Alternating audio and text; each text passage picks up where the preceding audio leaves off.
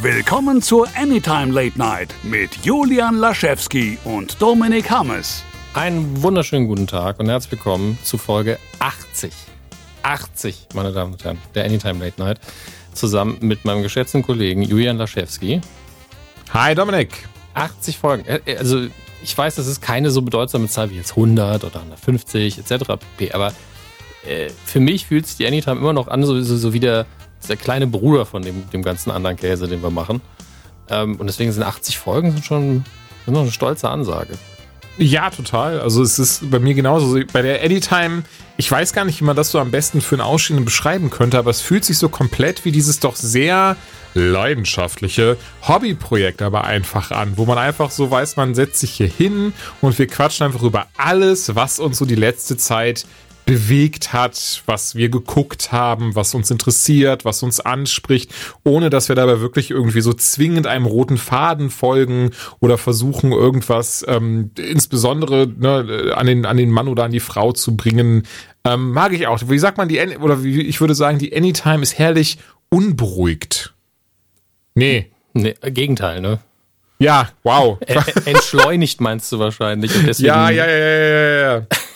Ich glaube, unbedarft wollte ich sagen, aber ich habe meinen Faden jetzt komplett verloren, un, nachdem ich unbedarft da wieder so. auch eher so eine Beleidigung, von daher entschleunigt ja. ist vielleicht schon das Beste, was uns einfallen kann dafür. Entschleunigt, das meinte ich. Einfach zurückspulen und mitdenken in dem Fall. ähm, ja, äh, es ist, wir zeichnen auf am, was ist heute, der 13. Oktober der 13. 2020. Äh, ja. Was wie das ganze Jahr über, hä, ist schon Oktober und oh Gott, es fühlt sich an, als wäre wär das Jahr fünf Jahre alt. Ähm, und es sind heute die Prime Days und ich möchte das nicht erwähnen, um irgendwie Werbung zu machen. Wir werden auch keinen Affiliate-Link hier irgendwie promoten, sondern mir ist aufgefallen, dass wir beide nicht so krass in Kommerzstimmung sind, was ja normalerweise um den Prime Day herum passiert. Wer Unlocked hört, ja. wird wissen, das ist jetzt bei Hardware-Upgrades gerade nicht der Fall. Da sind wir alle so ein bisschen am gucken, was machen wir denn demnächst. Aber ich habe heute sehr viele Sonderangebote durchgesurft und bin so, ja, vielleicht, vielleicht hole ich mir einen neuen Kindle und das war's dann. Also ich muss ja ehrlich sagen, du hast es eben erst in WhatsApp erwähnt, den Prime Day. Ich glaube, es ging um, genau, ich hatte dir ein Batman-Buch geschickt, was jetzt von Panini bald rauskommt, mhm. was sich echt cool anhört. Das ist wohl so ein Sammelsorium von den Filmen, den Comics, äh, der Serie von damals, den, den animierten Serien und so weiter und so fort. So ein bisschen wie auch das von Zurück in die Zukunft, das Büchlein, ich weiß nicht, ob du das auch hast. Ähm, da gibt es das auch von Ghostbusters. Ich finde das immer sehr ja. schön, weil da sind auch so Blaupausen drin und so Sachen zum Ausklappen. So ein bisschen so, so diese, diese Pop-Up-Bücher, aber für Erwachsene halt ist halt, ich bin ganz ehrlich, der, der Preis hat mich beim ersten Mal abgeschreckt, weswegen ich jetzt auch geschickt habe und gesagt habe, so, ey, kennst du vielleicht wieder bei Panini, damit wir das nämlich in der Anytime besprechen können, das würde mich nämlich freuen.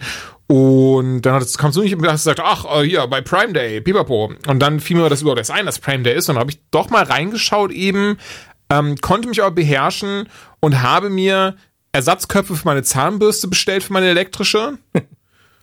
und äh, von Lego für 25 Euro die Eule zum Bauen. Die sah sehr süß aus. Und das war's aber auch. Und dann ist äh, Klappe zu, Affe tot, weil ich, ich merke, für mich persönlich zumindest, dass ich viel zu viel Kram habe. Also selbst mein mhm. Büro mittlerweile, links von mir stehen Hot Toys, rechts von mir stehen verschiedene Statuen aus Videospielen, aus Collectors Edition, hinter mir sind zwei Lego-Regale, die voll sind. Nochmal weiter rechts neben mir steht der zwei Meter hohe Batflag und ähm, ich weiß nicht mehr, wohin mit dem Kram und ja. habe daher für mich, äh, ja. Nee, ich habe dir zugestimmt einfach nur. Also Entschuldigung, ich, ich, ich weiß nicht mehr, wo dem Kram und, und, und, und denk auch, ja, also eigentlich, was sowas angeht, was man jetzt hinstellen und angucken kann, ist voll. Ist die Menge erreicht. Das ist es einfach. Und, und ich merke, ähm, was, was irgendwo sehr schade ist, aber dass, dass ich gerade euch auch gar keine so große Lust auf dieses äh, Sammelhobby habe. Aber es natürlich Dinge gibt, wo ich immer, wenn die sehe und denke, so, oh krass, das muss ich haben. Nur ist dann weiß ich aber, oder merke ich aber, ja, aber dann wird es halt hier erstmal im Karton landen oder irgendwo, mhm. wo ich was halt mir rein gar nichts bringt. Stattdessen halte ich dann mal lieber die Kohle zusammen und überleg mal, ähm, was am smartesten im nächsten Schritt wäre, weil ich auch äh, so ein bisschen das Gefühl habe, ich müsste hier mal umräumen und ausmisten. Das werde ich mal äh, vielleicht jetzt dieses Wochenende machen, vielleicht noch ein Wochenende danach. Ich weiß auch, dass ich da so ein bisschen das Mindset für haben muss. Ähm, und dann mal gucken, äh, was, was davon Joy sparkt und was nicht. Und äh, darauf basierend eben ähm, ja ein bisschen ausmisten auf jeden Fall. Ich habe ich hab den, den, äh, die Phrase von wegen äh, sparked is Joy, habe ich in meinem Kopf hat es nicht direkt gerafft und hat dann was Joy parkt verstanden. So, seit wann hat er eine Gehilfin, die Joy heißt und wo parkt die das dann? Sehr, sehr schön. Sehr ah. gut. Oder und bei Joy dir so, warum, warum bist du nicht so im Konsumrausch?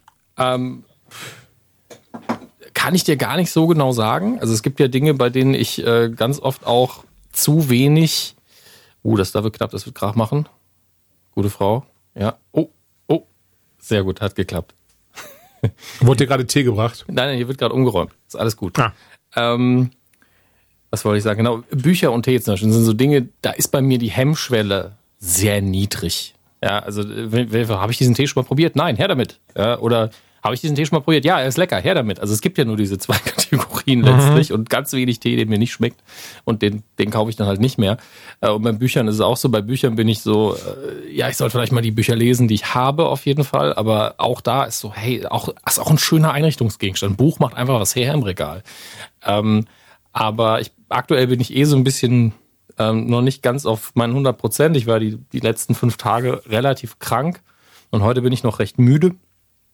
Ähm, aber ich habe mir die Angebote angeguckt und die einzige Sache, die mich jetzt wirklich interessiert hätte, weil ja mein 4K-Upgrade bevorsteht, zumindest bei meinem ja. Rechner, aber noch nicht bei meinem Heimkino, ähm, habe ich mir die 4K-Filme angeguckt, die diesem Angebot waren. Und die Auswahl war wirklich sehr mäßig. Also da waren Dinge dabei, also die jetzt im Sonderangebot waren. Es gibt natürlich fast mhm. alles auf 4K mittlerweile. Aber die Sonderangebote haben mich nicht interessiert. Das waren zum Teil durchschnittliche neue Filme und Filmklassiker, wo ich sage, ich sag, ob ich jetzt 2001 A Space Odyssey jetzt günstig kaufe oder in einem halben Jahr noch mal viel, viel günstiger, bis ich den noch mal gucke, vergehen eh noch Jahre wahrscheinlich. Ja, ja, da muss man ja wirklich in der richtigen Stimmung sein. Und ja. ähm, den möchte ich dann aber auch äh, über den Beamer gucken und der kann eh noch kein 4K. Und dann kommt hinzu, dass wir ja alle mit digitalen Diensten so angeschlossen sind, mit Disney Plus, mit, mit Amazon, mit äh, Apple TV Plus, mit Netflix. Und dann fragt man sich halt schon, ja, die haben doch auch fast alle 4K oder zumindest kann man 4K digital dann auch noch günstiger streamen. Klar mhm. gibt es da nochmal technischen Unterschiede, aber meine Ohren sind nicht so fein und meine Augen sind nicht so gut, dass ich dann sage, oh, das gestreamt, das sieht man. Ähm, und oh, tatsächlich, ich behaupte, ähm, auch wenn deine Augen nicht gut sind, auf Netflix siehst du aus einem ganz einfachen Grund.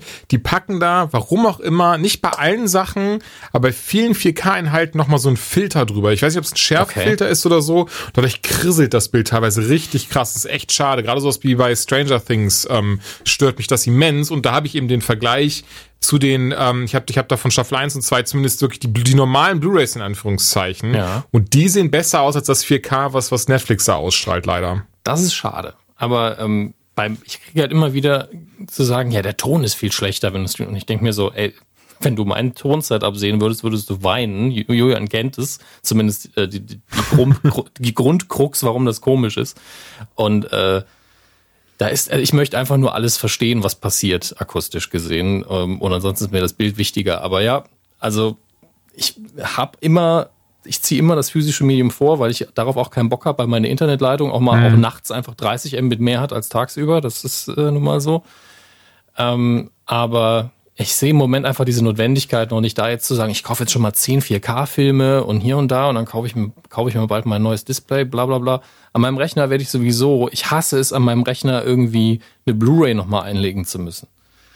Das ist, also, da ist wirklich First World. Hast du noch ein Laufwerk in deinem Rechner? Ich habe noch eins, aber jetzt geht's los. Ich hatte ja. noch eins und dann habe ich irgendwann Festplatten-Upgrade gemacht und dann habe ich intern gesehen, ah, das wird knapp mit den Kabeln hm, mit den Slots. Ja gut, da muss das HD, äh, das Blu-ray-Laufwerk eben dran glauben, hab's abgezogen. Also es ist noch im Rechner, aber es ist nicht angeschlossen. Und deswegen muss ich dann immer ein USB-Blu-ray-Laufwerk benutzen. Und das ist auch nervig wie Sau. Also. Nee, das glaube ich. Da hätte ich auch gar keinen Bock drauf. Also ich muss auch sagen, eines der wenigen Dinge, die ich überhaupt gar nicht und nicht mal merke, dass es sie mal gab, Laufwerke für PCs. Also nie wieder drauf zurückgegriffen wenn mal wirklich was ist, dann. Und selbst, selbst USB-Sticks habe ich das Gefühl, sterben gerade aus, weil einfach alles in Dropbox, WeTransfer und Pipapo gemacht wird. Ja, von Aussterben kann man ja noch nicht reden. Ähm, gerade was so äh, den akademischen Bereich angeht, da rennen immer noch Leute mit ihren USB-Sticks durch die Gegend. Das ist ja auch okay. Und ich habe immer noch weil sehr viele externe USB-Platten. Mhm, Entschuldigung, ganz kurz, weil ich habe letztens erst gelesen, ich habe ja jetzt, ich auf Anhieb nicht die Quelle am Start. Vielleicht war es sogar Forbes Magazine. Mhm. Ähm, dass viele Firmen, ich glaube sogar es war Microsoft, aber bitte verbrennt mich nicht, wenn das jetzt nicht die richtige Firma ist. Es war eine große Firma, die hat USB-Sticks verboten. Das muss ab alles in, der, in, der, in deren eigenen Cloud gemacht werden. Mit dem Grund, ja, dass da einfach jeder, irgendwie jeder Fünfte schon seinen USB-Stick verloren hat mit sensitiven Daten. das kann ich nur von einem Bekannten von mir. Da habe ich auch mal gesagt, du hast was? Du hast all deine wichtigsten Daten und hm. deine Passwortliste an einem USB-Stick, der an deinem Schlüsselbund hängt und der hat ihn auch irgendwann verloren. Ja. Und da habe ich mir gedacht, warum macht man das? Habe ich nicht verstanden. Ich meine, klar, die Gegenargumentation ist natürlich, ja, meine Schlüssel sind ja auch wichtig, die verliere ich ja auch nicht. Aber natürlich ich, ich, fällt dann mhm. irgendwann die Halterung ab oder sonst was. Das ist Zu Uni-Zeiten hatte ich das aber auch. Also da hatte ich einfach meinen USB-Stick am Schlüsselanhänger. Der ist mir auch nie tatsächlich zum Glück nie abgefallen oder verloren gegangen oder sowas. Äh, ja, aber da war eh nur Mumpitz drauf, also halt Uni-Sachen. Ja, okay. Also es kommt halt drauf an, was für Daten drauf sind. Aber wenn das so hm. dein, dein Skeleton-Key für dein Leben ist, sozusagen, ja, so, so wie das Handy es ja heute oft ist, wo, dann, ja. wo du äh, zum Teil mit bezahlst, wo, wo deine Dickpics drauf sind und deine Kontaktdaten und dann vielleicht noch irgendwie deine Krankenakte, weil du die mal eingescannt hast oder so ein Mist, ähm, dann, dann solltest du da auch tunlichst drauf aufpassen. Ähm, kleiner Servicehinweis an der Stelle, aber es ist ja letztlich nur gesunder Menschenverstand für alle. Ey, ich denke sowieso viele, also ich zumindest, ich, klar, ich kann es einfach nur von mir sprechen und von Kollegen und so, bei denen ich weiß, wie das so ist, aber Dropbox, alles Dropbox. Also das habe ich auf dem Handy, das habe ich auf PC, das kann ich auf die Stelle auch bei anderen PCs kurz ne, im Internet anwählen und so, wenn ich was Wichtiges brauche. Also von daher ähm, finde ich das auch viel angenehmer als also neues Basic und ich weiß und bitte schickt mir jetzt keine E-Mails auch nicht an julian.rummelpack.de ähm, ich weiß natürlich, dass auch so eine Dropbox sehr anfällig sein kann, gerade wenn man dafür Passwort 123 benutzt, was nicht mein Passwort ist, bitte nicht ausprobieren. Ähm, von daher, klar, auch das ist nicht jetzt irgendwie die Lösung aller Probleme oder so, ähm, sondern öffnet eine ganz neue Riege. Aber ich merke gerade, bevor wir uns viel weiter verlaufen, weil ich, ich wollte noch 30.000 Sachen dazu sagen, schluck ich einfach runter und äh, bin so frei und beginne mit der ersten News, die ich echt toll finde und die ich lustig finde. Ähm, und was ich daran lustig finde, dieser News jetzt kommt, wir beide haben das eh schon in WhatsApp theorisiert, also untereinander mhm. im Privatschritt theorisiert. Der dritte Spider-Man, der wird nicht nur äh, Benadryl Cumbercrunch dabei haben, als Doctor Strange, was natürlich super zum neuen, nächsten Doctor Strange-Film passt, der im selben äh, Jahr erscheinen soll, 2022 leider erst mit äh, Madness, Multiverse, Multiverse, Multiverse Madness. Multiverse of Madness. Multiverse of Madness wird auch im Spider-Man 3 dabei sein. Und die oh. News haben kurz danach, äh, dass Jamie Foxx, der in Amazing Spider-Man 2 Elektro gespielt hat, also in dem Film mit Andrew Garfield als Spider-Man, der ist auch dabei. Und der hatte das selbst ganz feierlich auf Instagram verkündet mit einem Bild, das wohl ein Artwork aus dem ähm, Film ist. Oder, oder zumindest ein, ein Artwork auf jeden Fall ist. Das hatte er selbst so geinstagrammt. geschrieben, guck mal Leute, ich darf es ja nicht verkünden, das da bin ich im Hintergrund, wie ich über den drei Spider-Männern stehe. Obwohl natürlich die Leute in den Kommentaren gefragt haben, wieso drei Spider-Männer? Was, hm. was, was soll das denn? Wieso denn drei, drei Spider-Men? Und ähm, mhm. ja, und ganz plötzlich ist das Ding auch wieder verschwunden, dieses Bild. Und Fox hat gesagt so, hör, nee, nee, ich bin nur Elektro, mehr, mehr weiß ich nicht, mehr habe ich nicht gesagt. Und seit gestern oder seit heute, ich bin unsicher, wissen wir aber, dass auch Andrew Garfield und Tobey Maguire in Verhandlungen stehen, ihre Rollen tatsächlich als Peter Parker eines anderen Universums äh, ja wieder die die ähm, das Spinnenkostüm dafür anzulegen. Und ich meine, das das also wie, gesagt, wir haben wir beide haben schon vorher theorisiert und ich bin mir sicher, es haben auch tausend andere schon vorher theorisiert, auch Reddit und Co macht ja einfach unfassbar viel Sinn zu sagen, jetzt wo wir das Multiversum mit Doctor Strange einfügen, können mhm. wir auch dieses Spideyversum mit einbringen. Alleine, weil ja auch im, ähm, im, im selben Jahr erscheinenden neuen Spider-Verse-Film, der animierte, da werden jetzt tatsächlich auch Garfield McGuire und ähm, Holland mitspielen mit Cameos. Das haben wir schon vor ein paar Monaten mal kurz drüber gesprochen. Da hieß es dann, ja, ja, die werden dieses Mal Cameos haben. Und ich bin gespannt, weil an dieser Stelle möchte ich jetzt schon festhalten, dass ich glaube, dass alle diese, äh, alle diese, dass, dass die beiden Filme miteinander in irgendeiner Form nicht großartig und nicht irgendwie so krass, dass sie mega verbunden sind und du, man muss den anderen gucken, um den einen zu verstehen. Das jetzt nicht. Mhm. Aber ich bin mir sicher, dass sie Verweise aufeinander haben werden. Ja. Gleichzeitig ist ja, also, der Fan in mir möchte jetzt einfach so, so sein Murderboard aufbauen, ja, und seine Verschwörungstheorie erklären. Aber es liegen halt so ein paar Dinge auf der Hand. Ne? Into the Spider-Verse hat halt demonstriert, dass das funktionieren kann, diese Kombination. Man hat das Multiversum als Begriff schon mehrfach eingebracht. Ähm, das MCU hat ähm, die Stärke und die Kraft, das alles zu machen. Man hat die Rechte mittlerweile alle unter einem Dach. Ähm, zumindest grob, ja. ja. wenn Sony okay sagt, jedenfalls. Und ich ja. glaube, Sony sagt sehr, sehr lange wieder okay, vor allen Dingen nach dem, äh, nach dem letzten Schock, wo sie es zeitweise nicht mehr machen wollten. Dann darf man nicht vergessen, wir hatten dieses Bild von ähm, Michael Keaton, der im, im zweiten Teil von äh, Venom dabei sein soll. Oh, stimmt. Mhm. Was uns damals sehr verwirrt hat, ja, was jetzt vielleicht Sinn ergibt. Ähm, und ich hoffe so ein bisschen, Miles Morales, Donald Glover, Cameo. Oh, oh, wie schön das wäre. Ja. Also einfach nur für ein, zwei Glory-Shots, das wird mir völlig reichen. Ja, vielleicht so ein bisschen wie im ersten Spider-Man-Spiel. Ähm, dass das PS4 exklusiv ist. Ähm, ne, das einfach nur so kurz so dieses so, das ist übrigens Miles Morales. Hallo! Und dann hat sie das auch schon wieder. dann ähm, hätte ich nichts gegen. Ey, und wenn es nur eine Kampfsequenz ist, wo sie dann einfach ähm, montagemäßig sagen, ja, und wir haben dann noch ein paar andere, ähm, wie, wie, nennen sie es in dem Fall, Dimensionen besucht und haben noch ein paar mhm. Leute zusammengetrommelt, dann ist er halt dabei, darf, darf ein paar coole Sätze sagen, macht noch ein bisschen Action. Im Hintergrund sieht man vielleicht sogar Spider-Gwen oder sonst was ohne dass man sie richtig sieht. Aber man muss dazu sagen, immer wenn wir hier total abnehmen und sagen, wäre es nicht toll, wenn, und wäre es nicht toll, wenn nur für eine Szene, dann passiert meistens gar nichts. Dann passiert das auch, auch so. Nee. Ähm, ich meine, guck dir Endgame an. Wie oft haben wir gesagt, ey, Agents of Shield könnte man doch, wobei man jetzt dazu sagen muss, ich weiß jetzt, wie sie bei Agents of Shield die ganze Sache geregelt haben, von daher ergibt es Sinn, die waren ja alle gar nicht da mhm. zu dem Zeitpunkt. Ähm, aber trotzdem wäre es ein schöner Moment gewesen. Spider-Gwen, apropos, ich merke gerade, ich wollte wollt erst sagen so, boah, weißt du, wenn ich perfekt für Gwen Stacy fand und dann merke ich gerade, ja, sie war ja auch einfach fucking Gwen Stacy in Amazing Spider-Man 1 und 2. Deswegen ist das, ist das jetzt ein bisschen, ist mein Point, äh, ist mein Punkt, äh, ja, ein bisschen äh, ad acta, aber ganz, ganz spontan, wer, wer könnte noch eine gute Gwen Stacy spielen? Mein Gott, also äh, ja, wir sehr, sind beide sehr viele super Frauen. spontan. Ja, aber wirklich, wirklich, das Problem ist, die Auswahl ist groß. Ne? Ja, also ich habe auch, es war dann, es war dann, ach scheiße, ich hatte, ich hatte, wie gesagt, ich wollte halt eh, indem ich direkt so, weil es so richtig krass wäre, mein, Emma mein, Stone. Und, ja. dann, und dann war ich aber so, Moment, scheiße.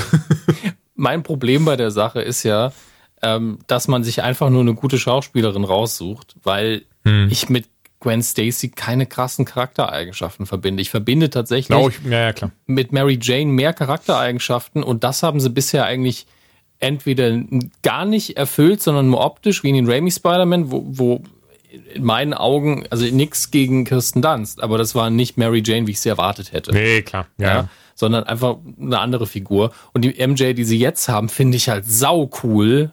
Die hat aber auch eigentlich nicht viel mit der Comic-Vorlage gemeint. Mhm. Ähm, deswegen würde ich mir einfach nur eine richtig gute Schauspielerin wünschen. Und damit hat sich's. Ja, ey. Schön gesagt. Was haben wir noch so an, an äh, News zum, zum Bequatschen? Oder will irgendwas Größeres noch haben? Ein kleines Ding, was wir abfrühstücken können, ist, dass halt die Comic-Con selbstverständlich, die Los Angeles Comic-Con auf den 21. September ja.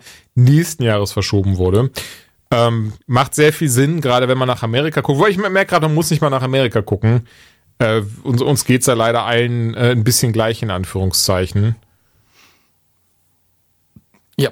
Ähm, wir haben noch eine größere News im Bereich des Star Trek-Universums. Da ist jetzt, also irgendwie äh, müssen die Serien rein finanziell gut funktionieren. Meine Meinung zu ähm, Discovery und Picard habe ich, glaube ich, hier schon mehrfach breitgetreten. Ich habe bestimmt meine Probleme mit der ersten Staffel Picard, aber äh, am Ende des Tages überwiegt einfach die Freude, dass es die Serie überhaupt gibt. Ähm, und die beiden sind kontrovers diskutiert und ich wusste, dass sie auch äh, noch mindestens eine neue Serie planen. Ich habe leider noch nicht in Lower Decks reingucken können. Das ist ja die animierte, mehr Comedy-Serie, die sie haben. So ein bisschen im Futurama-Stil ohne, also ich habe noch nicht genug reingeguckt, um mir eine richtige Meinung zu erlauben. Ich höre aber nur extrem Gutes darüber. Mhm. Und ähm, es sieht aber so aus, als hätte man die nächsten Jahre mit Star Trek Content so richtig zugepflastert in der Planung.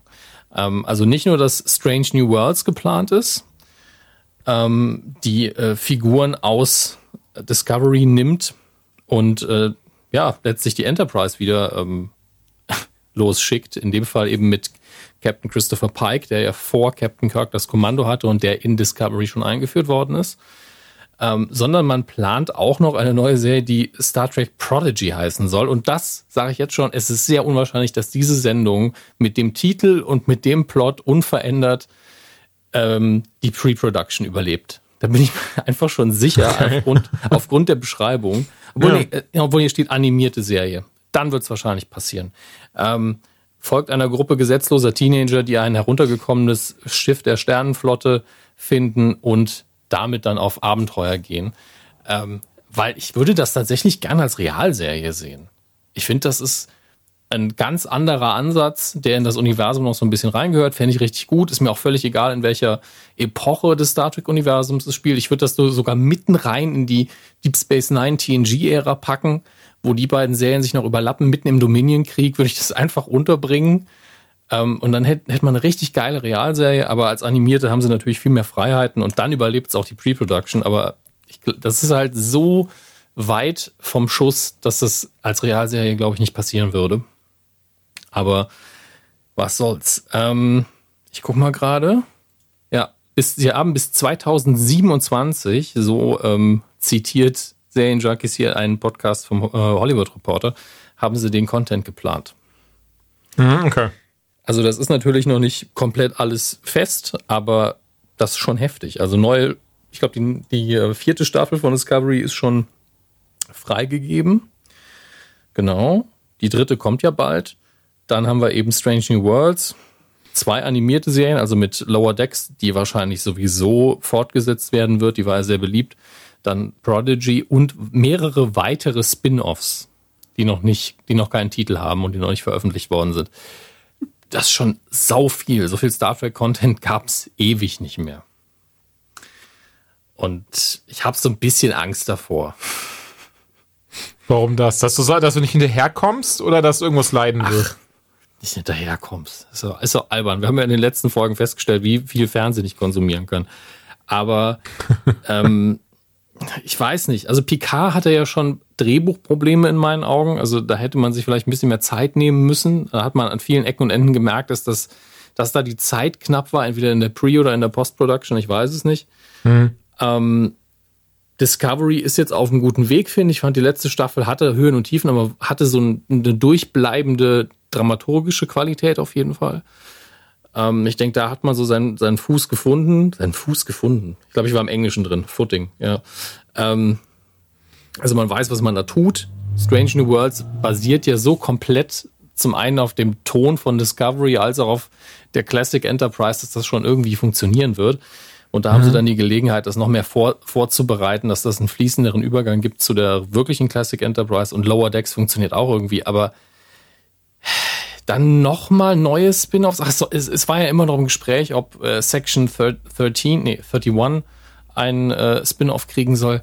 Da habe ich echt Angst vor. Das ist ja diese Geheimorganisation innerhalb der Sternenflotte.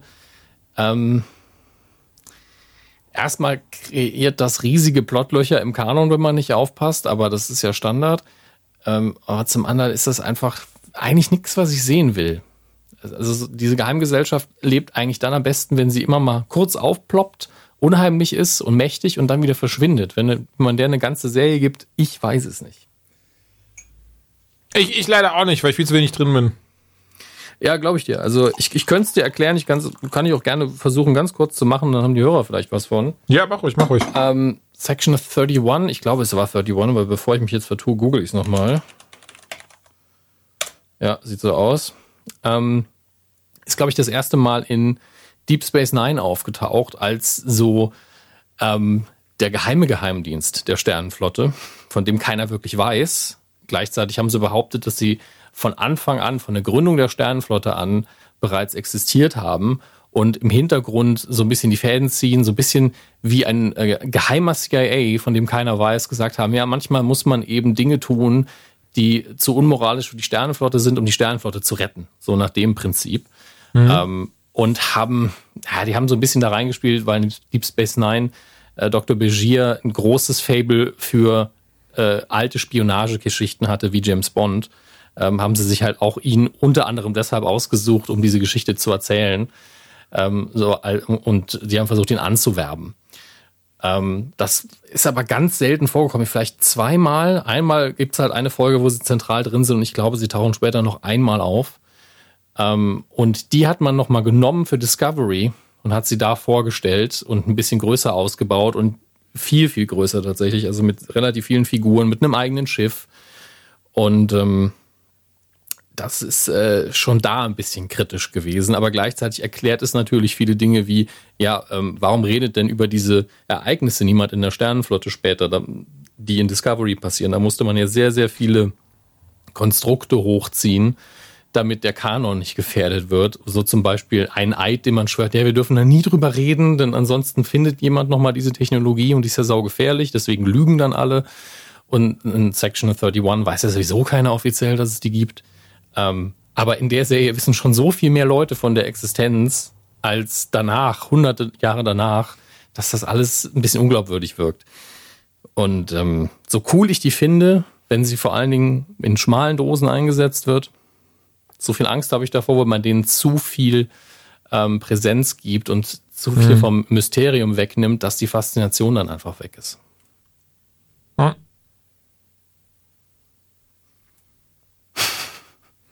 ich habe versucht, dir zu folgen, ich bin ehrlich. Glaube ich dir. Ich habe auch versucht, mir zu folgen. Wie gesagt, ich, ich rede hier auch immer noch halb im, im Pseudo-Fiebertraum. Also meine Temperatur ist kein Fieber, sonst hätte ich längst einen Corona-Test machen lassen. Hm. Aber ich, ich fühle mich immer noch so ein bisschen, wenn man sich in Rage redet und es wird einem so warm, weißt du? Ja, ja oh, das kenne ich sehr gut. Ich kann mich sehr gut in Rage reden. Dann wird mir warm und dann verliere ich den Faden, ich mir, Mist. Ich weiß. Egal. Ähm, ey, aber ich bin mir ziemlich sicher, dass die Star Trek-Fans äh, und Gucker unter euch damit sehr viel anfangen konnten. Und das ist die Hauptsache. Was? Star ah. Trek? Ich habe über meine Theorie zum vierten Zurück in die Zukunft gesprochen. Urks. Da uns alle News zu, dass, äh, äh, dass sie alle nochmal betont haben, dass es unter keinen Umständen jemals passieren wird. Und da bin ich sehr froh drüber. Ja, das ist auch immer meine liebste Meldung, wenn sie kommt. Nein, es gibt keinen Reboot, nein, es gibt keine Fortsetzung. Und ich bin immer so, Gott sei Dank. Weil ja eben ähm, Bob Zemeckis, dem, dem gehören die alleinigen Rechte daran und er hat gesagt, dir wird, ihr, wird sie mit ins Grab nehmen und auch sein E-State wird danach immer ablehnen und immer sagen, nein, das bleibt so wie es ist. Yep. Ähm, haben über Glow hatten wir eben schon hatten wir es eben schon, ich war nicht nee, sicher. Nee, nee okay, ja. Leider, leider, leider. Es sollte ja noch eine vierte Staffel Glow kommen, die ja. ähm, Ladies of Wrestling, die Gorgeous Ladies of Wrestling. Serie fand ich richtig toll, mochte alle Staffeln sehr gerne und an sich war eine vierte Staffel schon angekündigt. Und sie haben gesagt, ey, wir sind an der Pre-Production, durch Corona wurde das jetzt leider alles aufgehalten, sonst hätten sie wohl schon, ich glaube sogar schon im Frühling gedreht. Und ja, jetzt hat Netflix gesagt, ah, wisst ihr was, Leute, dann müsst ihr gar nicht erst anfangen. Und hat den Stecker gezogen. Was ich unfassbar schade finde, denn gerade weil die vierte Staffel war wohl die letzte, die hatten wohl ein Ende geschrieben. Und jetzt ist das halt alles über Bord geworfen worden. Ja, keine Ahnung. Ne? Also ich find's kacke. Also ich find's schade, äh, gerade weil Netflix das jetzt, äh, also man muss, glaube ich, Sorge haben, dass das immer öfters passieren wird, alleine weil sie so viel Content mittlerweile haben und ich zuletzt jetzt auch ein, boah, was ein Interview oder sowas, auf jeden Fall, sorry, ich habe das halt auch gerade nicht, nicht parat, das ist nur gerade so ein, na, dieser Moment, wenn du was redest und merkst du, oh, da habe ich da erst was drüber gelesen oder da, da habe ich da erst was zu gesehen. Ähm, Problem ist eben, dass Netflix jetzt schneller entscheiden möchte, was sie weitermachen und was sie absetzen. Und ja, und da ist Glow dem eben zum Opfer gefallen, weil sie 30 andere Serien hatte haben, die sie jetzt ins Leben rufen wollen. Die Entscheidungen, die Netflix da aktuell trifft, sind halt schwer zu durchschauen, weil man natürlich deren Seite nicht kennt. Schade ist es so oder so, weil Glow einfach eine gute Sendung ist. Ja. Ähm, und ich kann mir auch nur vorstellen, dass das am Ende des Tages eine Geldfrage war.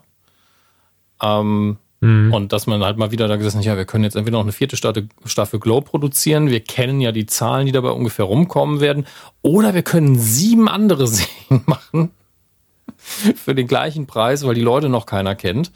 Ähm, dann machen wir doch die sieben anderen. Und ähm, das ist natürlich langfristig schade, aber die werden immer so eine Rechnung da stehen haben. Wir brauchen so und so viele Originals, davon müssen zwei absolute Kritikerlieblinge sein, damit man bei uns schreibt.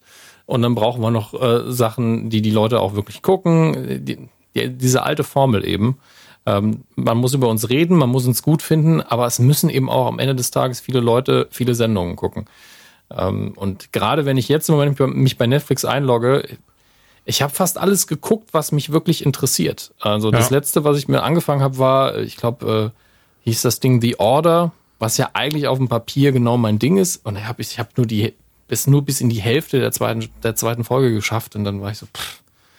Ey, dann lass uns doch gerne mit den, mit den, was wir geguckt haben, direkt weitermachen und, und red mal ein bisschen. Mhm. Weil die Order sagt mir gerade überhaupt gar nichts, gar nichts. Also gerne mal kurz anreißen, was es eigentlich sein soll. Ich muss dann auch mal kurz nochmal Netflix aufmachen, weil die Sendung so ja. viel Eindruck hinterlassen hat, dass ich nicht weiß, ob das wirklich der Titel ist. Aber da steht ja immer, Gott sei Dank, oben. My ähm, Little Pony. Nein, äh, hier stehen mit dem Profil von Dominik weiterschauen stehen drei Sachen noch. Immer noch Project Power, den habe ich immer noch nicht weitergeguckt, weil du mir madig geredet hast. Was heißt ähm, madig geredet? Aber nur, was die Kritiken gesagt haben, habe ich äh, wie ein Roboter wiederholt. ja, aber ich glaube, ich werde den auch einfach nicht zu Ende gucken können. Ähm, und dann The Order, Staffel 1, Folge 2, Teil 2. Hä? Folge 2, achso, Höllenwoche, Teil 1 und Teil 2. Hm, okay. Ähm, ja. Ähm, ich, ich, ich, gucken wir mal, klicken wir mal auf Info, was Netflix denn für sich selbst zu sagen hat. Ah, was sag, hast du zu deiner Verteidigung zu sagen, Netflix? Ja, es sind, es sind aber immer nur die Zusammenfassungen der einzelnen Folgen. Das ist natürlich wieder so eine Sache. Wobei, ich glaube, das ist auch kein Original. Ich hoffe jedenfalls. Ähm, Setting ist, wir haben ein, äh, ein ein weißes Stück Toast als Hauptfigur. Also es ist einfach ein, ein, weißer Teenager, der gerade aufs College wechselt und der nicht sonderlich viele Charaktereigenschaften hat. Hast mich schon verloren, wenn ich ehrlich bin. Wieso? Bist doch du. Ähm, ich bin ein Teenager? Was? es ist halt eine, ist halt eine Serie mit, mit einem Teenager-Setting. Also es, es, fällt mir immer noch nicht schwer, mich in Teenager hineinzuversetzen, auch wenn die mich dann oft nerven in ihren Entscheidungen. Aber das habe ich halt so oft schon gesehen, dass das ist ja auch so ein Standard, den man dann geistig akzeptiert. Mhm. Ähm, und man kriegt halt sehr viel Backstory direkt in der ersten Folge, dass seine Mutter gestorben ist und dass es da, dass dafür irgendjemand Böses verantwortlich ist und dass es eine Geheimgesellschaft gibt auf dem Campus, so eine Eliteorganisation und dass dann auch ein bisschen Magie eine Rolle spielen soll. Also eigentlich mein Ding. Muss man auch mal sagen. Auf dem Papier mhm. einfach komplett mein Ding. Ähm, und sein Großvater redet da auch mit, mit ihm sehr lange drüber. Und der wird von einem Darsteller gespielt, den ich sehr mag, aber dessen Name ich mir ums Verrecken nicht merken kann. Ähm, und ja, dann stolpert er da halt so rein. Man sieht auch, wie die eine Leiterin der Geheimgesellschaft dafür sorgt, dass er auch auf jeden Fall eine Einladung bekommt dahin. Ich sehe nie, wie der Junge wirklich zur Schule geht. Äh, vielleicht haben auch, hat der Unterricht auch noch nicht angefangen, aber in, in Folge zwei haben wir schon Partys gesehen und klar, Fresher Week, ich weiß, das gibt's noch gar keine Veranstaltungen oft. Aber ich fand das so ein bisschen, also von der Uni an sich auch keine Verwaltung oder so. Ich so, ich ziehe jetzt hier ein, aber pff, Schule, am Arsch, interessiert mich nicht. Ich muss hier diese Geheimgesellschaft infiltrieren und gucken, wie ich mit den Leuten klarkomme. Außerdem habe ich natürlich noch einen Love Interest. Ah, ja, ich bin dann also wirklich so ein bisschen halb eingeschlafen. Wenn ich gar nichts mehr zu gucken habe, gucke ich vielleicht weiter ähm, und berichte dann nochmal. Aber im Moment ist es leider sehr dünn. Gleichzeitig, ich habe schon ganz viele Serien äh, fünf Folgen lang gelitten und dann wird es irgendwann gut. Also so ist es nicht. Ähm, grundsätzlich kann ich die Serie nicht aburteilen, weil ich nur anderthalb Folgen gesehen habe. Ähm, aber bis dato leider nichts Tolles. Ach, das ist schade ja, es ist schon, es ist schön produziert, die Bilder sind okay, also mhm. Durchschnittswert, ich bin mir sehr sicher, dass es kein Original ist, weil so gut die sieht die Sendung einfach nicht aus. Ähm, kann, kann, man gucken und ich bin mir sicher, das hat auch ähm, in der altersmäßigen Zielgruppe absolut seine Zuschauer. Ey, wahrscheinlich, und das Ding ist auch, das hatten wir ja gerade schon durch, es einfach so unfassbar viel gibt, ist es dann halt auch so, dass da Sachen zwischen, zum Glück merke ich es gerade sogar zwischenrutschen, wo man merkt, okay, das ist eh Kacke. Ja. Oder halt nicht so gut. Entschuldigung, so halt Nee, aber auch, auch Dinge, wo man geschmacklich einfach nicht mehr da, mhm. damit geht. Ich, zum Beispiel hier, äh, was ja ein Original ist, wenn ich mich nicht irre, ähm, ist die uh, Thrilling, Chilling Adventures of Sabrina. Habe ich ja auch irgendwie die halbe ja. Staffel geguckt und ist mhm. ja super produziert, aber ich bin so, das ist mir einfach zu sehr Style over Substance und es gibt einfach ja. vor, richtig krass zu sein, aber, aber es ist mhm. unter der Haube überhaupt nicht. Aber ich verstehe, dass jemand das guckt. Ähm, ich gucke im Moment äh, auf Empfehlung meiner Frau sehr viele YouTube-Videos, zum Beispiel von Lindsay Ellis, heißt sie, glaube ich. Ja. Und ähm, die analysiert Popkultur sehr, sehr smart, macht das wirklich sehr gut und auf den Punkt und unterhaltsam. Und die sagt halt auch, das, was ich ja auch in anderer Formulierung sehr oft gesagt habe, ähm, it, it's horrible, but it's my trash. Ja, also du kannst was scheiße finden und kannst es trotzdem mögen. Das ist voll ja, in Ordnung. Ja. Ähm, aber Sabrina zum Beispiel ist nicht mein Trash, ist nicht das, was ich genießen kann, äh, ist aber auch nicht gut. Das ist beides auf einmal. Ey, überhaupt gar nicht Trash, und was ich sehr gut fand, war Haunting of Bly Manor. Oh. Das ist die, ja, der geistige Nachfolger zu Haunting of Hill House oder Haunting Geistig oder auch Produktionsgesellschaft oder einfach nur ein anderes Netflix Original das also das Ding ist, das ist halt das Wichtige. Ich habe es anfangs tatsächlich auch ein bisschen falsch verstanden. Ich dachte im ersten Moment, weil auch viele derselben Schauspieler dabei sind, dass es ein Sequel ist, eine zweite Staffel ist. Und es ist im Geist eine zweite Staffel, denn es sind dieselben, derselbe Regisseur oder oder ist ich meine, also Entschuldigung, es sind teilweise dieselbe, derselbe Regisseur, derselbe Produzent ist aber am Start, viele derselben Schauspieler sind wieder da. Es gibt auch Verweise, ganz klein. Ich muss auch gestehen, ich habe einen einzigen gesehen, den Rest muss ich nachlesen. Ähm, gibt Verweise zur ersten Staffel, aber im Wesentlichen, während eben die erste Staffel auf, ähm, oh, wie heißt es hier? Im, im Deutschen gab es auch einen Film zu Das Geisterschloss. Ich habe jetzt das Buch vergessen, auf dem das beruht.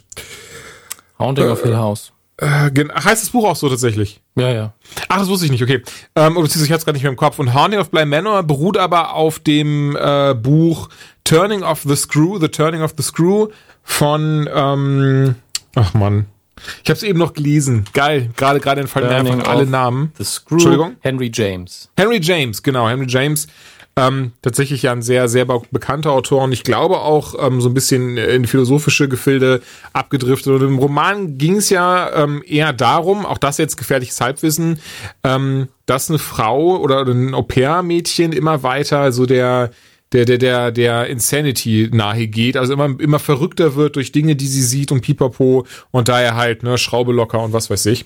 Ähm, Horny of Bly Manor nimmt, nimmt sich aber sehr viele Freiheiten. Also natürlich, da gibt es Dinge, die im Buch drinne sind, aber es geht um äh, viel eher darum, so eine, wie auch bei Hill House halt dem, die, dieser Geschichte den eigenen Twist zu geben. Insbesondere, und das wusste ich gar nicht, ähm, fand ich aber sehr lustig, äh, das ist die 35 äh, Umsetzung des Buchs in, in Filmform bzw. Serienform. Also allein dieses Jahr kam Anfang des Jahres äh, The Turning heraus, die ähm, ebenfalls eine Umsetzung davon ist und da war in der Hauptrolle äh, Finn Wolfhard als ähm, eines der Kinder. Und es geht darum, ich merke gerade, das ist vielleicht wichtig, in der Geschichte geht es eben darum, dass ein Au-pair-Mädchen nach Bly Manor kommt, also zum Blei-Anwesen der Familie Blei und dort dann auf die zwei Kiddies aufpassen soll, weil die Eltern leider ähm, naja, bei einem Unfall vielleicht, ich sag's mal so, gestorben sind und eben beauftragt wird, auf die aufzupassen und sie selbst hat eben auch einen Grund dahin zu kommen. In der Serie erfahren wir dann relativ schnell, was der Grund ist. Trotzdem lasse ich es mal außen vor, weil ich finde, gerade diese Serie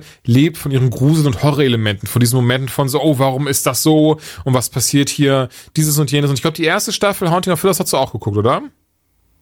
Nein. Ach, die jetzt auch nicht. Ach, ich dachte, wir hätten mal drüber gesprochen, aber egal. Wir haben drüber gesprochen. Ich habe dir. Aber du hast sie nicht gesehen. Okay, okay, okay. Ich nee, dachte, ich, hm. ich wusste allerdings, ähm, als du gesagt hast, das ist ja genau wie der Film, der kopiert ja, das kopiert ja einfach nur den Film, weil du nicht gewusst hast, dass ja. es halt eine Buchvorlage gab. das war so ein dummer Moment für mich. Keine Glanzstunde. ähm, ja, und in Hill House war es eben so, dass da, was ich zum Beispiel sehr cool fand, was sie gemacht haben, diesen Gruselfaktor auch so ein bisschen zu unterstreichen, dass da immer wieder Geister versteckt waren in jeder Folge. Also wirklich Geister, die eigentlich gar nichts mit dem eigentlichen Plot zu tun haben, sondern einfach so ein bisschen auch so, so ein Wo ist Walter, aber eine Geister-Edition halt sein sollten. Und jetzt in der zweiten Staffel haben sie das nochmal einen Schritt weiter gemacht und machen das auch mit, na, ich sag mal, ich sag mal Anführungszeichen Gegenständen. Das klingt jetzt so ein bisschen lustig, ähm, aber ihr werdet dann sehen, was ich meine. Wenn ihr es guckt oder auch schon geguckt habt, dann wisst ihr, was ich meine. Ähm, ich muss sagen, ich fand es insgesamt, fand ich die erste Staffel besser. Die war gruseliger, die hatte mehr Horror-Elemente und die hat mehr dafür dass ich dachte, oh Gott, oh Gott, oh Gott, oh Gott, oh Gott. Ähm, ich behaupte aber, dass hier auch viel mehr im Vordergrund stand, ähm, nicht der Grusel oder sowas, sondern wie die Menschen damit umgehen. Und ich denke, das ist dann auch ganz im Sinne des Buchs, dass er, wie gesagt, eben dieses Au-pair-Mädchen verfolgt, die anscheinend immer verrückter wird, ähm, derselbe Dinger zugestoßen sind in der Vergangenheit, weswegen sie auch geflüchtet ist und eben jetzt danach Blind Männer gekommen ist, weil das ist eben so ein Job, wo sie auch dann eben da lebt und, und quasi so die Ersatzmutter spielen muss für Kinder, die sie gar nicht kennt. Ähm, die Kinder, und das finde ich krass, jetzt möchte ich das herausstellen, die machen das unfassbar gut. Also ich würde behaupten, ähm, die sind so um die zehn Jahre alt, plus minus zwei Jahre. Und das sind so unfassbar fucking gute Schauspieler, die beiden. Ähm, ich weiß halt nicht, wie sie heißen, aber in der, in der Serie heißen sie Miles und Flora. Und ähm, ja, ey, schön gruselig, so wie es sein soll. Ich finde, gerade Kinder alleine können ja schon richtig gruselig sein in solchen Filmen und Serien immer. Einfach nur, indem sie irgendwie komische Fragen stellen oder doof gucken. Und ähm, ja, das machen sie ja auch richtig, richtig gut. Neun Folgen müssten es sein, knapp eine Stunde geht eine Folge. Und ich kann es echt, also wer Bock auf Grusel hat, gerade jetzt so richtig so zur, zur kälteren Jahreszeit, zu Halloween herum, ähm, ja, kann man sich das definitiv geben. Mochte das sehr, wie gesagt, nicht so ganz so wie die erste Staffel. Ich mag auch, wie sie es aufgebaut haben. Es fühlt sich, das klingt jetzt lustig, aber es fühlt sich ein bisschen bunter an. Gibt auch ein, zwei Folgen, bei denen ich dachte, ja, die sind jetzt doch ziemlich sehr krasser, redundanter Filler. Aber gerade so geht zum Ende hin, wird zieht's nochmal richtig schön an. Und ähm, deswegen Haunting of Bly Männer von mir äh, zwei von drei Freddy Kügers. Was hast du noch geguckt? Oder was haben wir vielleicht geguckt, merke ich gerade? Ähm, Komme ich sofort so. Ich möchte nur, es passt überhaupt nicht hier rein. Eigentlich gehört es in Unlocked, aber eigentlich würden wir es da auch nicht lange besprechen. Aber weil es gerade so frisch reingetropft ist von der Apple Keynote, möchte ich es hier kurz sagen. Ja, ja. Ähm, rate, was man bald auf dem neuen iPhone oder wahrscheinlich auf allen iPhones spielen können wird. Äh, äh, Gen Genshin Impact. League of Legends. League of Legends, ah, okay. Ja, ich glaube, das ist auch so ein bisschen äh, nochmal bei der Epic-Kiste nachtreten. Ich weiß es nicht, aber ich finde es witzig, weil ich jetzt schon die Leute sehe, wie sie Rage quitten auf ihren iPhones im Bus. ähm, Spannend wird es erst, wenn auch Crossplay drin ist. Killsteal, Killsteal. Ja, also ich glaube mit, ich glaube nicht, dass es Crossplay geben wird. Das hat einen Untertitel Wild Rift und Ach, also das, so eine eigenständige Version. Okay, okay, okay. Aber der Screenshot sah halt fast genauso aus wie ja, League of Legends. Klar. Bei League of Legends wo, wo, kam das raus 2010, 9, 8. Ja, ja. Also das kannst du locker auf von der auf der Hardware spielen. Es hat natürlich ein mhm. leicht anderes äh, User Interface und man könnte hier glaube ich Crossplay machen ohne Probleme. Aber ich glaube, dass man das nicht möchte aufgrund von Reaktionsgeschwindigkeiten etc. pp. Äh, ja, aber ich habe mich nicht eingelesen. Deswegen äh, kam ich aber drauf, sorry, weil Fortnite kannst du halt überall, ist überall Crossplay und ähm, ja. So wie Minecraft. Ich glaube, das geht ja auch, bist einfach auf dem Server drauf, egal ja, gut, mit welchem klar. Gerät. Mhm. Ne? Aber das ist ja auch äh, in dem Fall irrelevant mit Crossplay. Ist ja nicht so sehr PvP. Ähm, jetzt die ganzen Minecraft-Hardcore-Kiddies, ey, das ist voll PvP. Das ist Dominik! Bereite dich auf Hassnachrichten per E-Mail vor. ich glaube nicht, dass diese Generation schon viele E-Mails geschrieben hat. Ich glaube nicht, dass diese Generation schreiben kann. Spielen den ganzen Tag ihr Minecraft. Minecraft. Minecraft. Ketchup auch. Gottes Willen. Oh, Humorlevel wieder minus 1000 The Boys Aber, Staffel hey. 2. Hast du auch geguckt? ja, natürlich.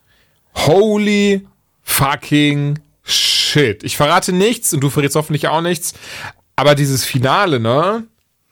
Also diese Folge behaupte ich, wird in die Seriengeschichte eingehen als eines der besten Finali aller Zeiten. Ich saß am Ende, ich habe sogar getwittert, ich saß am Ende mit offenem Munter. Also ich fand das so krass, wie du einfach keine, keine Ruhe und keine Pause nur durchatmen Das war wirklich so bang, bang, bang, bang, bang, bang, bang. Die einfach eine Sache nach der nächsten rausgehauen haben wie nichts. Ja, gleichzeitig, ähm, und bei mir gerade in dem Moment eingefallen ist, warum ich nicht so schockiert war davon. Denn ja, Gewalt, Sex, bla, die ganze Staffel ist einfach ein reinstes Plätterfest. Nee, Entschuldigung, ja? was heißt schockiert, aber ich war beeindruckt. Okay, aber ich glaube einfach, dass ich dieses, ähm, wie nennt man das? Aber dieses Barometer oder die, die Schwelle hat sich so mhm. krass verschoben in den letzten Jahren. Ähm, ich weiß noch, als Deadpool rauskam und der, der Durchschnittskinobesucher so, ey, das ist voll krass. Und ich, nein, das ist einfach genau der Humorlevel, den so ein Film aktuell bringen mhm. muss. Mhm. Nur, sorry, das, nur ganz kurz nochmal, um das, ja? das, das mal kurz zu, was, was ich meine. Ich meine, ich eher so, diese Wendung, ach krass, äh, ne, X macht jetzt doch das oder oder und dann diese Wendung, ach okay und und wow, die ist jetzt äh, oder oder der ist jetzt doch tot oder ach der ist wieder von Lebenden auferstanden, sowas meine ich. meinte, das ging null irgendwie auf Brutalität oder auf Sex oder sowas. Also ich meinte wirklich einfach durch die Bank weg geschichtlich war ich krass beeindruckt. ähm, weil ich nicht, also in der Form dachte ich eh nicht, dass es passieren wird. Ich dachte schon, dass das quasi die Serie so abschließt, also oder, oder die Staffel so abschließen wird. Das habe ich mir so weit zumindest gedacht. Aber mhm. dann eben teilweise die Wendungen, die passiert sind, aber wie sie auch umgesetzt waren. Also alleine, und ich meine, das ist jetzt, das ist kein Spoiler, also jetzt nicht irgendwie lo losrennen, sondern alleine, wenn Homelander da am Ende seine Rede hält und einmal so in diese Kamera reinschaut und direkt in diese Seele, dir die Seele guckt, ne? Ähm, Hammer. Also atmosphärisch richtig krass und, und alle Szenen mit Kimiko auch richtig geil. Also, also durch die Bank weg. Diese Schauspielerin, ähm, der Hammer. Mochte ich, mochte ich sehr, als dann der, der große Showdown kam. Hm. Also, ich fand's super, ne? Be bevor jetzt irgendeiner kommt und sagt, der Hammes fand's nicht so geil. Ich bin einfach nur nicht so krass geflasht. Weder von den Handlungswendungen noch von irgendwas anderem. Ich, mhm. ich, hab, ich erwarte einfach, dass man The Boys so verfilmt. Ähm, und das haben sie in Staffel 1 schon so angekündigt, so ja, wir machen das. Und wir werden euch überraschen, wir werden einige Dinge verändern und anpassen. Und ja, der Sex- und Gewalt-Level ist so hoch. Und der What the fuck-Level auch. Ähm, und da muss man sagen, rein gore-mäßig war das Staffelfinale richtig hart, fand ich. Ja, richtig ähm, schön, ja. Ähm, und äh, auch ein Kompliment an die Schauspielerin. Ich habe zuerst gesagt, dass, gedacht, dass das Deutsch nicht so gut ist, aber ihr Deutsch war dann doch ganz gut. Äh, von der Aussprache her. Das stimmt. Darauf hat zwar kaum einer in der Szene geachtet, glaube ich. aber war nicht schlecht. Ähm, ich bin immer noch, glaube ich, ähm, was bei Preacher für mich halt nicht funktioniert hat, war halt diese krasse Distanz zum Comic. Ähm, hier ist die Distanz ich, ich glaube, der Unterschied liegt darin, dass Preacher ein Comic ist, dessen Kernelement rein vom Gefühl her eins ist, was du heute nicht mehr bringen kannst, weil da sehr viel nicht intendierte toxische Maskulinität drin ist, mhm. Die so ein bisschen zum Feeling dazugehört. Ähm, und die ich, als ich es damals gelesen habe, auch nicht wahrgenommen habe und den Comic halt allein deswegen cool fand. Wenn ich ihn heute lese, bin ich schon ein bisschen kritischer dem gegenüber. Und wenn du ihn heute adaptierst, wirkt das scheiße. Und das heißt, deswegen sind sie in eine andere Richtung gegangen. Das ist völlig legitim. Ähm, und bei The Boys ist dieses Feeling nicht das, sondern das Feeling ist mehr so dieses, was mit dem, was sie immer in den Trailern drin haben, was äh, Butcher immer sagt, fucking diabolical. Ähm, das beschreibt einfach die ganze Serie und den Comic sehr gut. Es ist einfach so dieses, ja, wir übertreten halt mehrere Grenzen und es geht auch so ein bisschen um den Schaulevel und die Freude auch an der Gewalt und dass das überzogen ist. Und das ist ja was, was komplett entkoppelt von jeglicher Moral ist.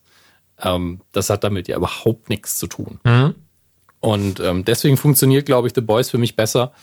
Äh, und ich habe auch viel mehr Spaß damit. Also das sowieso. Ich muss sagen, ich hatte bei dem Finale auch richtig, richtig viel Spaß beim Gucken. Und das finde ich sehr schön, wenn eine Serie einen so hart reinzieht, dass man gar kein Interesse hat, irgendwie auf sein Handy zu schauen, um, um Twitter zu checken oder sowas, sondern einfach nur komplett äh, gespannt und gebannt ist. Und das hat auch gerade das Finale richtig, richtig gut gemacht. Ich muss eh sagen, diese gesamte zweite Staffel, finde ich, hat viel aufgebaut und ich, ich glaube, eigentlich überall war ein Payoff drinne. Also zu keinem Zeitpunkt war ich dann am Ende noch, saß da, Moment, aber was war denn mit X und was war mit Y? Ähm, sondern mochte ich alles sehr, auch die, die, die zugrunde liegende Gesellschaftskritik, die drinne ist und sowas. Also das ist, das hat richtig, richtig schön funktioniert. Und wer es wirklich noch nicht geguckt oder geguckt hat, schaut es euch an. Ich will gar nicht so viel verraten, merke ich gerade. Also es ist so, mir liegt's, also ich würde gerne super viele Sachen ähm, bequatschen. Ihr kennt das, man kennt das, du mhm. kennst das. Ähm, aber ich will es jetzt hier gar nicht so machen. Vielleicht bietet sich das irgendwann mal für eine andere Plattform an. Und ähm, aber gerade hier im Moment lasse ich es mal so stehen und sage, Leute, dieses Finale müsst ihr euch geben. Und wenn ihr die, aber bringt natürlich nichts, wenn ihr die Serie nicht kennt, deswegen schaut sie euch an. Es sind auch wirklich leider immer nur acht Folgen pro Staffel. Die hat man schnell weggeschaut. Und Aber machen, die haben es in sich. Und die haben es in sich, die machen unfassbar viel Spaß. Du siehst, also das ist, na, das, das ist eben nicht dieses typische, weiß ich nicht, von mir aus CW, Superhelden, wir haben 24 Folgen und äh, 14 äh, davon benutzen wir für, für unnötigen GZSZ-Kram.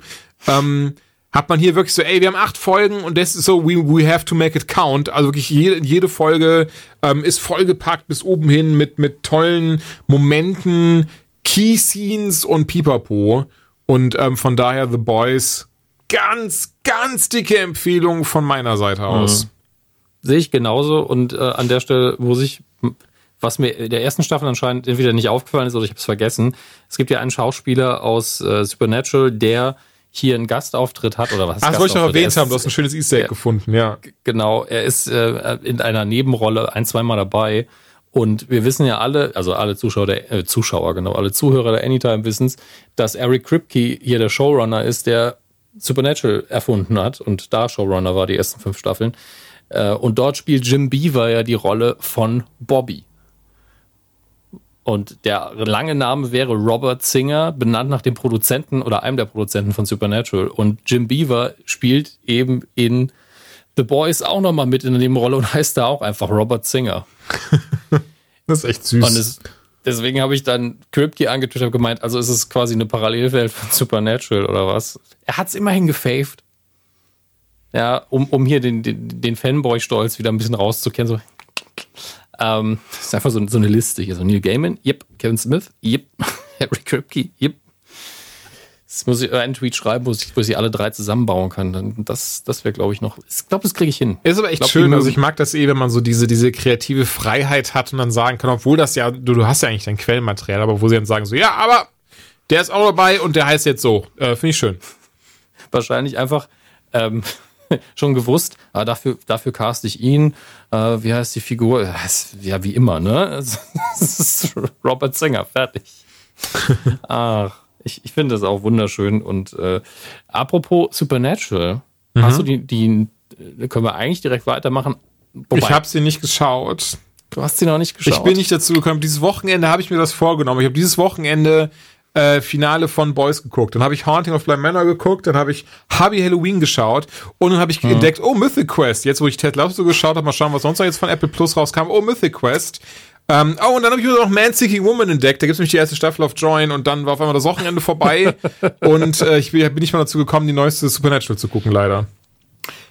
Ey, nimm dir dafür wirklich einen ruhigen, schönen Abend genießt die, guckt die bewusst und nicht nebenher. Nicht, weil sie so grandios toll ist, sondern so, weil das ja. eine der, der, der gemütlichsten, schönsten Supernatural-Folgen ist. Das ist eine, die kannst du halt rausnehmen aus der Staffel, jederzeit gucken. Die, die, äh, der Hauptstory-Strang ist vorhanden, aber nicht so wichtig. Ja. Äh, es ist eine schöne Idee, es ist eine schöne neue Figur drin und es ist wirklich ein bisschen was fürs Herz. Und man gönnt den Jungs so richtig, dass es ihnen in der Folge mal so richtig gut geht die meiste Zeit. Deswegen ähm, Wirklich, das ist, das ist eine Wohlfühlfolge. Mhm. Mag ich. Okay. Mehr werde ich dazu dann auch nicht sagen. Ähm, reicht auch völlig, weil wie gesagt, sie ist für den Gesamtkosmos gar nicht so wichtig. Äh, könnte mir vorstellen, dass es zum Finale nochmal was gibt, weil sie eventuell hat Supernatural jetzt den eigenen Tom Bombadil gefunden. Und es ist die Frage, im Gegensatz zum Herr der Ringe, Tom Bombadil hier zum Einsatz kommen wird. Das ist das, ist das Wichtige. Ähm, das, ist jetzt, das ist jetzt wirklich Nerd Level 3000 gewesen gerade. Ähm, ja, hoffentlich. Das ist ja aber auch Voraussetzung, hier podcasten zu dürfen in der Anytime. Woran ich eben noch denken musste, als es darum ging, wie sich diese ähm, Linie, Linie verschoben hat, von dem, was man im, im Fernsehen oder in mhm. gestreamten Serien zumindest zeigen kann. Doom Patrol. Doom Patrol Staffel 2 ist urplötzlich ohne irgendwelche Werbung bei meinem Amazon Prime aufgetaucht. Äh, bei meinem nicht. Ja, aber es ist da. Garantiere ich dir. Und das habe ich auch noch durchgeguckt. Ich weiß, in der letzten Folge haben wir, glaube ich, nicht drüber geredet, ne? Nicht, dass ich wüsste, nee. Ja. Ähm, und wirklich, Doom Patrol, ich glaube, ich habe auch getwittert, ich glaube, Folge 4 ist es. Was da alles passiert. Wenn ich euch nur eine Zusammenfassung davon schreiben würde, in sechs Sätzen, wäre so, was zum Geier ist das denn? Ich habe es meiner Frau hab erklärt. Also, da ist dieser also ich musste ja erstmal alle Figuren vorstellen. Ne? Da ist dieser Robot, Roboter-Typ, also der, das Hirn eines Rennfahrers steckt in einem Roboterkörper. Da ist noch das, die, die Person mit den multiplen Persönlichkeiten. Da ist die Frau mit der, mit der dehnbaren Haut. Da ist der Typ mit dem Alien-Geist im Körper und bla bla bla. Und die wohnen da alle zusammen. Und jetzt passiert Folgendes. Die, ähm, die Stadt, diese kleine Stadt, die ab und zu sich teleportiert durch die Gegend und die ähm, äh, sentient ist, also das heißt ein äh, quasi ein intelligentes Wesen ist, diese Stadt, die ist jetzt nur noch ein Stein, das ist ein Überbleibsel aus der letzten Staffel und der Stein fällt runter. Und da fangen die Probleme an. Dann kommen auf einmal ganz viele Freaks vorbei, die vorher in der Stadt gelebt haben und feiern eine, eine krasse Travestie-Party mit viel Bumserei und Ficky-Ficky und dann tauchen die, die Sex-Ghostbusters auf. weil nämlich ein Sexdämon fast geboren wird, weil oben die Frau mit der dehnbaren Haut und der Muskelmann, Gottes Willen, es ist, es ist so viel, was da passiert diese eine Folge ist wirklich, ich habe ja auch, einer hat auch gesagt, er hat sie dann geguckt, obwohl er keinen Zusammenhang hatte und gesagt, ja, fand, also war schon unterhalten. okay. Das ist nicht so ganz ernst gemeint, das ohne Zusammenhang zu gucken, aber schön, dass es jemand getan hat.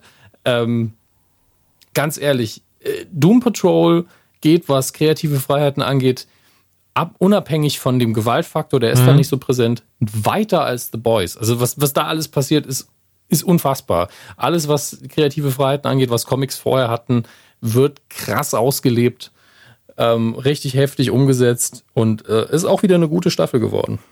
Macht Spaß. Ich habe die erste immer noch nicht geguckt. Also, ähm, ja. wow, ich habe einfach gerade die Hälfte der ersten Staffel gespoilert und einen Teil der zweiten. Nicht schlimm. Dann habe ich ja jetzt habe ich jetzt nee, die erste Staffel quasi geguckt. Nee, aber nur in Ansätzen. Es ist halt diese, was der zweiten Staffel übrigens ein bisschen fehlt, weil in der ersten Staffel ist Alan Tudyk, Tudyk mhm. ähm, bekannt von aus Firefly und Co. Ähm, ist nicht nur eine Figur, sondern auch der ähm, Sprecher aus dem Off, der die Geschichte erzählt. Und das ist in der zweiten Staffel aus logischen Gründen nicht mehr der Fall.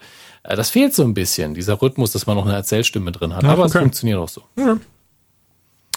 Mythic Quest. Hast du auch gesehen? Habe ich auch gesehen, damals als es rauskam. da habe ich hier auch, glaube ich, drüber geredet. Aber Ach so, okay, dann, dann lass uns das gar nicht so groß, aber ich muss auch ganz ehrlich sagen, ähm, das, das Beste an Mythic Quest, das ist ein bisschen schade, ist Folge 5. Ja, die ist super. Die einfach nichts mit dem Rest der, der Serie zu tun hat, was ich, was ich so überraschend fand, weil ich die ganze Zeit erwartet habe, dass es da in irgendeiner Art und Weise äh, vielleicht so ein, so ein, ähm, wie nennt man das denn, ja, so, so, so ein Wink gab, geben würde, oder weißt du, so, so ein, so ein, so ein, so, hey, und deswegen Pipapo. Und zwar, also Mythic Quest allgemein ähm, folgt ja einem Spieleentwickler, die haben eben das namensgebende Mythic Quest entwickelt, was irgendwie zusammengeworfen ist aus den Ubisoft-Spielen For Honor und Assassin's Creed, was vielleicht nicht verwunderlich ist, denn Ubisoft ähm, sponsert die Serie und naja, und verfolgt eben diesen Entwi Spieleentwickler-Alltag. Ist alles ziemlich, ziemlich überzogen und natürlich eine Comedy-Serie. So ein bisschen The Office, aber eben in einem Entwicklerstudio. Und es ist schon lustig und ich muss sagen, das war jetzt aber nichts, also jetzt im Nachhinein jetzt nicht, was irgendwie so krass hängen geblieben ist, wo ich sage so, ja, da brauche ich eine zweite Staffel unbedingt. Das hat, das hat so krass weggehauen. Ähm, ja. Aber dann kam diese fünfte Folge und diese fünfte Folge, die heißt A Dark Quiet Death. Und ähm, da spielt einfach keiner, bis auf einen Auftritt spielte eigentlich keiner aus der aus den, von den regulären Folgen, muss man so zu, zu sagen, ähm, mit. Ich fand es sehr spannend. Es ist ja eigentlich so eine Standalone-Episode, kann man ja eigentlich schon sagen.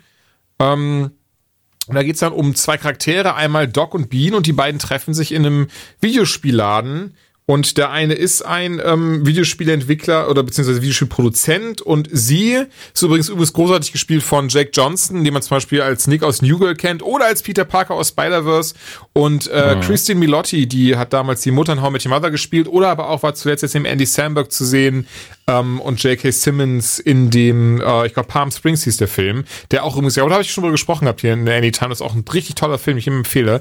Ähm, naja, und sie will eben Spiele entwickeln und er hilft ihr dabei und das Ding geht halt durch die Decke und dann überleben wir eigentlich so in einer Folge, in einer halben Stunde einfach nur, wie die beiden zu einer erfolgreichen Spieleentwicklerfirma werden, ähm, durch eben A Dark Quiet Death, so heißt auch die Folge und so heißt auch ihr Spiel und ähm, dann den zweiten Teil entwickeln, dann aber eben ähm, ne, für für Geld in Anführungszeichen und und äh, für die Leute in Anzügen das Spiel halt verändern müssen, weil die wollen natürlich noch mehr Geld damit haben und die wollen die Firma weiter haben und dann soll ein Filmdeal gemacht werden. Und das ist alles sehr spannend, weil da steckt sehr viel Kritik an der Industrie hinter, da steckt allgemein sehr viel Gesellschaftsgedöns äh, drin und und und, und so Zwischenebenen und Pipapo und ähm, ne, und wie die beiden, wie das auch dann äh, ihre Beziehung beeinflusst und und was weiß ich und am Ende dachte ich dann echt so, warum ist das nicht die scheiß Serie?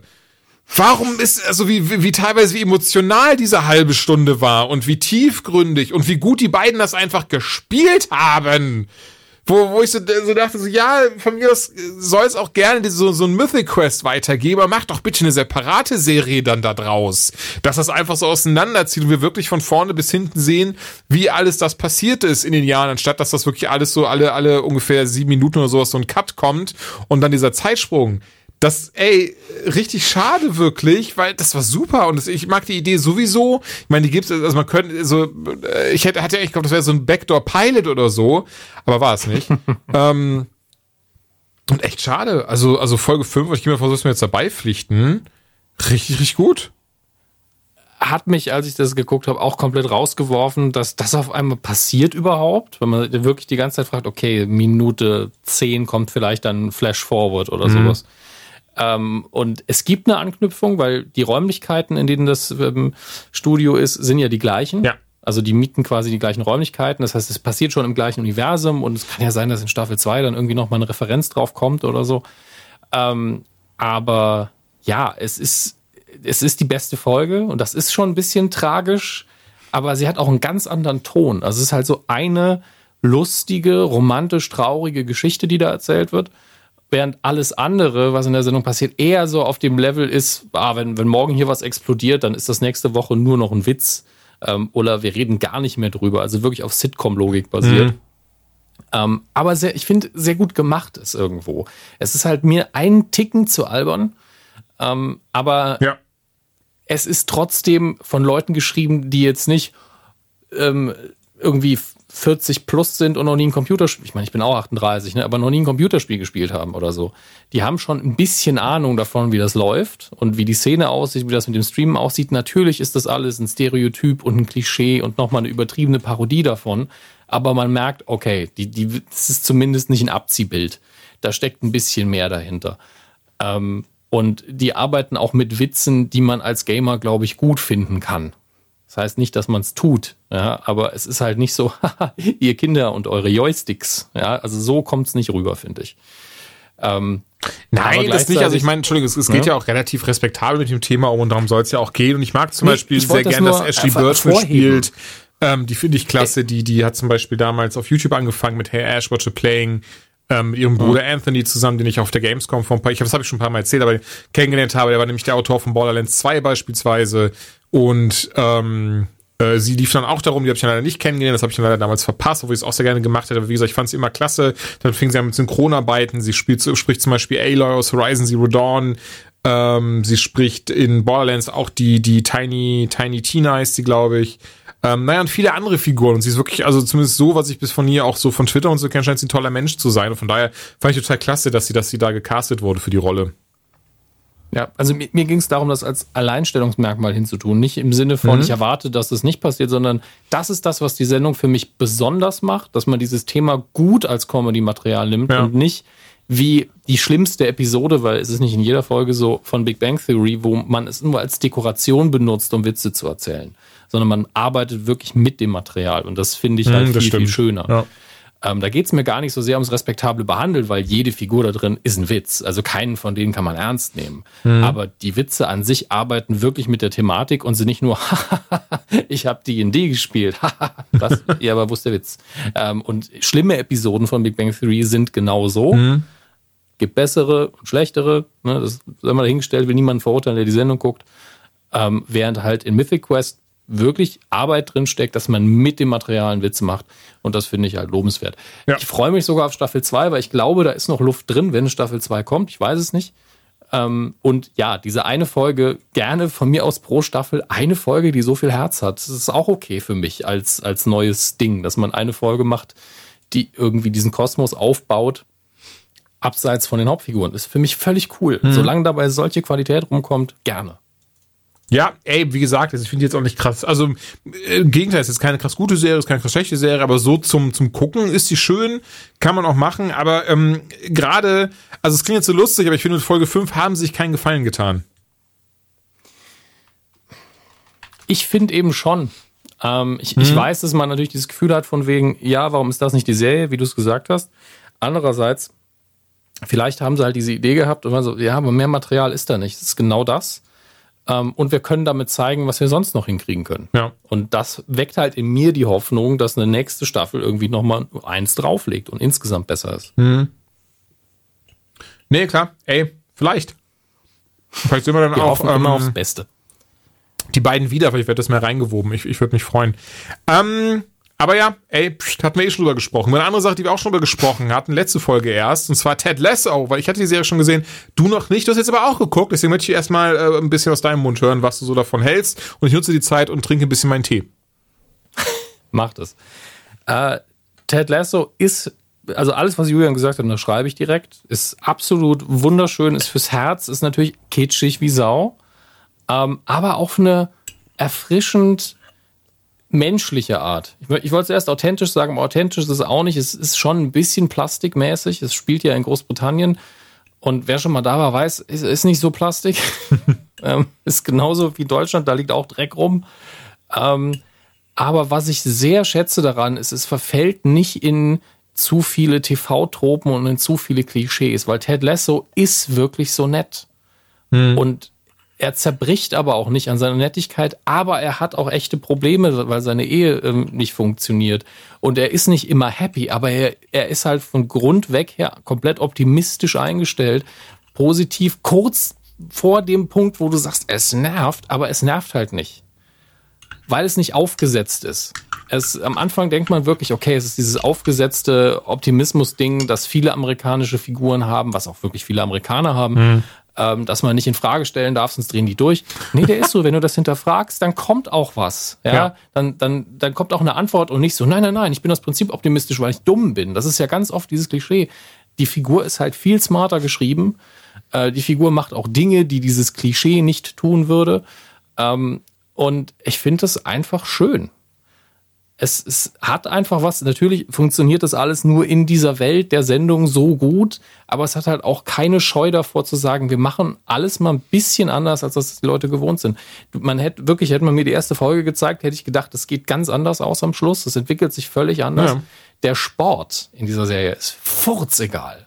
Ja, ich finde Fußball unfassbar langweilig. Ich finde, der Sport ist sogar das schlechteste Element da drin, weil der Sport echt schlecht gefilmt ist, im Sinne von, man weiß nicht, was passiert. Ja, also ähm, ist, ich dachte, so ist Fußball immer. nee, aber was ich meine ist, ich habe, ich kann dir keine Baseballregeln erklären, Julian. Das Einzige, was ich von Baseballregeln weiß, ist, ja, der eine wirft den Ball, der andere versucht ihn zu treffen mit seinem Stock, schlägt ihn weg und andere versuchen ihn dann äh, aufzuhalten, mit dem Ball anzutippen, dass er nicht einmal im Kreis läuft. Das ist so viel, was ich über Baseball weiß. Und ich habe 100.000 Baseball. Das ist wie Brennball gesehen. nur mit Schlägern. ja, ist es ja auch. Ähm, und es gibt halt viel, viel komplexere Regeln, aber mir ist cineastisch halt nur wichtig, okay, wir haben diese Duellsituation zwischen ähm, Pitcher und, und Batter und dann muss gelaufen werden und man muss versuchen, es aufzuhalten. Das ist das Einzige, was mich interessiert. Das, was ich im Film verstehe. Und du ich verstehe grundsätzlich. Ted Lasso spielen aber Fußball, ja, ne? Ja, ich weiß. So. Ich, ich dachte, du hättest so wenig Ahnung von Sport. Nein, nein, nein. nein. und ich dachte auch, du wärst darum, dumm und deswegen. Nee, mir geht es darum, dass Baseball ein sehr komplexer Sport ist, den ich nicht im Ansatz verstehe, aber sehr viele Baseballfilme komplett verstehe, immer genau weiß, was gerade passieren muss, damit X erreicht mhm. wird. Und von Fußball habe ich mehr Ahnung, weil der Sport simpler ist tatsächlich. Bis auf die Abseitsregel gibt es da jetzt nicht so viele schwere Regeln. Ähm, und trotzdem habe ich bei dem Finalspiel nicht gerafft, warum dieses eine Tor entscheidend ist, weil mir nicht kommuniziert wurde, dass es jetzt quasi Sudden Death ist, dass das nächste Tor entscheidet. Ich habe die ganze Zeit eine Uhr vermisst, die eingeblendet wird. Und habe ich gedacht, ist, bin ich blöd? Habe ich einen Satz verpasst? Ey, das habe ich aber gerafft. Das haben sie auch, ähm, da haben sie gesagt, noch, noch three minutes left. Ja, aber sie haben es nicht, äh, weißt du, das Tor fiel und dann war ich so, ja, wie viel Zeit ist denn jetzt noch? Mhm. Mhm. Und das hat mir einfach gefehlt. Das, das, es war halt, der Film hat mir halt gesagt, so, und jetzt ist klar, was Aber, aber sag mal nicht, so, ja, sag mal nicht, ja, ja, okay. es gibt halt, es gibt halt zwei Varianten. Entweder es ist in dieser letzten verbleibenden Zeit, bei einem Unentschieden entscheidet das nächste Tor. Ja. Das gibt's ja, ja auch. Das ist halt so eine Frage, welche Regel man spielt. Oder alles, was innerhalb dieser Zeit passiert, gilt. Es kann ja auch ein Unentschieden geben. Es ist ja kein krasses Finale gewesen. Unentschieden wäre ja ein Ergebnis gewesen, das hier gezählt hätte. Mhm. Das war ja sogar Thema der Folge immer, dass er Unentschieden nicht versteht. Ja. Ähm, und da, da, war ich einfach als Zuschauer, also vielleicht, man muss ja mit dem dümmsten Zuschauer rechnen. Ja, das ist ja der Punkt. In dem Moment war ich das vielleicht. Und dann wurde mir nicht kommuniziert, dass dieses Tor definitiv entscheidet. Mhm. Erst als es gefallen ist, war ich so, ach so, ist jetzt einfach scheiße rum. Wobei ich finde, hm. dass klar war, dass dieses Tor fallen wird. Aber das ist gar nicht mal, lass da jetzt gar nicht das mal spoilern oder so. Ähm, es ist, also es werden Tore fallen, ja. es ist ein Fußballding und natürlich ja. läuft die Serie auch darauf hinaus, dass in, dass in der letzten Folge, aber auch leider, nee, nur zehn, nur zehn, nicht acht, aber zehn Folgen leider auch nur, mhm. ähm, wird es natürlich ein wichtiges Fußballspiel geben, ob die jetzt gewinnen oder verlieren, lass doch mal dahingestellt. Ähm, darum darum geht's ja gar nicht, aber es ist ja klar, dass das eine Rolle spielt. Ja, und mir ging es nur darum, der, der Sport nimmt einen ganz kleine, kleinen Anteil nur ein an, an den Bildern. Ja. Ähm, das, was hinten dran äh, spielt, ist ja das Wichtige. Das ist alles super. Und auch rein sportlich war das schön dargestellt und von der Kameraarbeit her. Aber das hat mir einfach visuell gefehlt, dass das kommuniziert worden ist oder erzählerisch kommuniziert worden ist. Ansonsten wirklich man muss es halt bis zum Ende gucken, finde ich, aber in der Hälfte ist man eigentlich schon mit dabei, da ist man mhm. schon an Bord. Ähm, Schauspieler fand ich alle brillant. Oh ja. Da zum Beispiel, ich, ich, weiß nicht mehr, wie er heißt, aber es gibt diese, diese eine Spieler mit der sehr markanten Stimme. Roy. Ähm, der, die, der den, den ältesten Roy. Spieler spielt auf dem Platz. Roy. Mhm. Äh, ich habe gedacht, du kennst doch diese Stimme. Oh, jetzt bin kennst ich gespannt. Doch diese Stimme. Und dann habe ich überlegt, das ist die gleiche Stimme, aber das kann er nicht sein. Und da habe ich meinem Nachbarn geklingelt. Wie in Derek, der ähm, Ricky Gervais-Serie für Netflix. Ja, ja, ja. Hm? Da gibt es eine Rolle von so einem Typen, der einfach so ein perverser Typ ist, der aber fast schon so eine Dieter Krebsmaske hat mit schiefen Zähnen und einer Brille und immer eine fiese Frisur auch noch drauf. Und das ist der gleiche Schauspieler. Ach, lustig, okay. Jetzt wusste, also habe ich dich gar nicht im Kopf. Also ich kenne dieses Derek kenne ich ja auch, aber hätte ich jetzt nicht zusammengepuzzelt. Also ich habe wirklich nur von der Stimme ihn erkannt, weil die haben in Derek spielt er das halt körperlich auch äh, so anders und die Intonation auch ein bisschen mhm. anders, aber grundsätzlich ist es das wie wirklich wie sie sein Gesicht verunstaltet haben, weil das ist ja gut aussehender Mann. Und dann bist du so, ist das vielleicht sein Bruder? Nee, ist es einfach der gleiche Schauspieler. Ich muss sagen, er ist auch relativ fix zu, meinem, zu meiner Lieblingsfigur dann doch äh, geworden. Nicht, Entschuldigung, nicht relativ fix, relativ spät zu meiner Lieblingsfigur geworden. Gerade mhm. in den letzten drei Folgen ähm, weil er doch was sehr Menschliches durchmacht und das dann, ja. ähm, das klingt jetzt so doof, aber wo ich dann auch persönlich irgendwie mit ihm mitfühlen konnte und gemerkt habe, ja, dass ich auch eher jemand bin, der dann, der dann schneller mal irgendwie wütend ist oder alleingelassen werden möchte, ähm, anstatt ja. dann irgendwie offenkundig zu sagen, ja, ich bin traurig oder ich bin verletzt oder so. Und ähm, weiß ich nicht, ich glaube, deswegen konnte ich, konnte ich mich da sehr identifizieren mit ihm. Und gerade wirklich dann im Finale fand ich, ist da so ein starker Moment mit ihm drin, den ich natürlich nicht verraten werde. Ähm, aber da mhm. hatte er mich einfach. Also das, das, äh, ja. das fand ich so gut. Und das ist eh das, was ich sagen muss. Und, und ich meine, es kommt nicht von ungefähr. Es ist vom Scrubs-Macher. Auch Scrubs hat so schöne, heilsame mhm. Momente und so, so schöne Augenblicke, die einem richtig krass ins Hirn gebrannt sind. Ähm, und hier auch, also auch wenn beispielsweise eine meiner absoluten Lieblingsszenen, müsste Folge 7 oder 8 gewesen sein, wenn Ted von Jason Sudeikis gespielt, äh, in der Bar steht und dann mit äh, Anthony Stewart, Ted Rupert, der übrigens auch damals Rupert in Buffy war, ähm, ja. Darts gespielt hat und mit ihm dann eine ja. Wette abgehalten hat, auch die will ich jetzt noch nicht verraten, worum es da geht, aber eine Wette abgehalten hat und äh, ja, Rupert sich schon sicher war, dass er gewinnt. Und dann natürlich, was, was du gerade schon meintest, ist nicht authentisch und so nicht realistisch, das macht keiner. Aber trotzdem sehr schöne kleine Rede dann abhält, bevor er ihm im Dartspielen abzieht. Ähm, mhm. Be curious, not judgmental. Und da muss ich sagen, das war so der Moment, wo die Serie mich richtig hatte. Also vorher, ich fand die von Anfang an richtig gut und wusste, ich wollte die weiterschauen. Die hat mir gut gefallen. Mhm. Aber das ist so, wo ich dachte, krass, diese Serie hat einfach auch richtig, gerade für, insbesondere für das, was sie ist, hat die Serie richtig viel Substanz.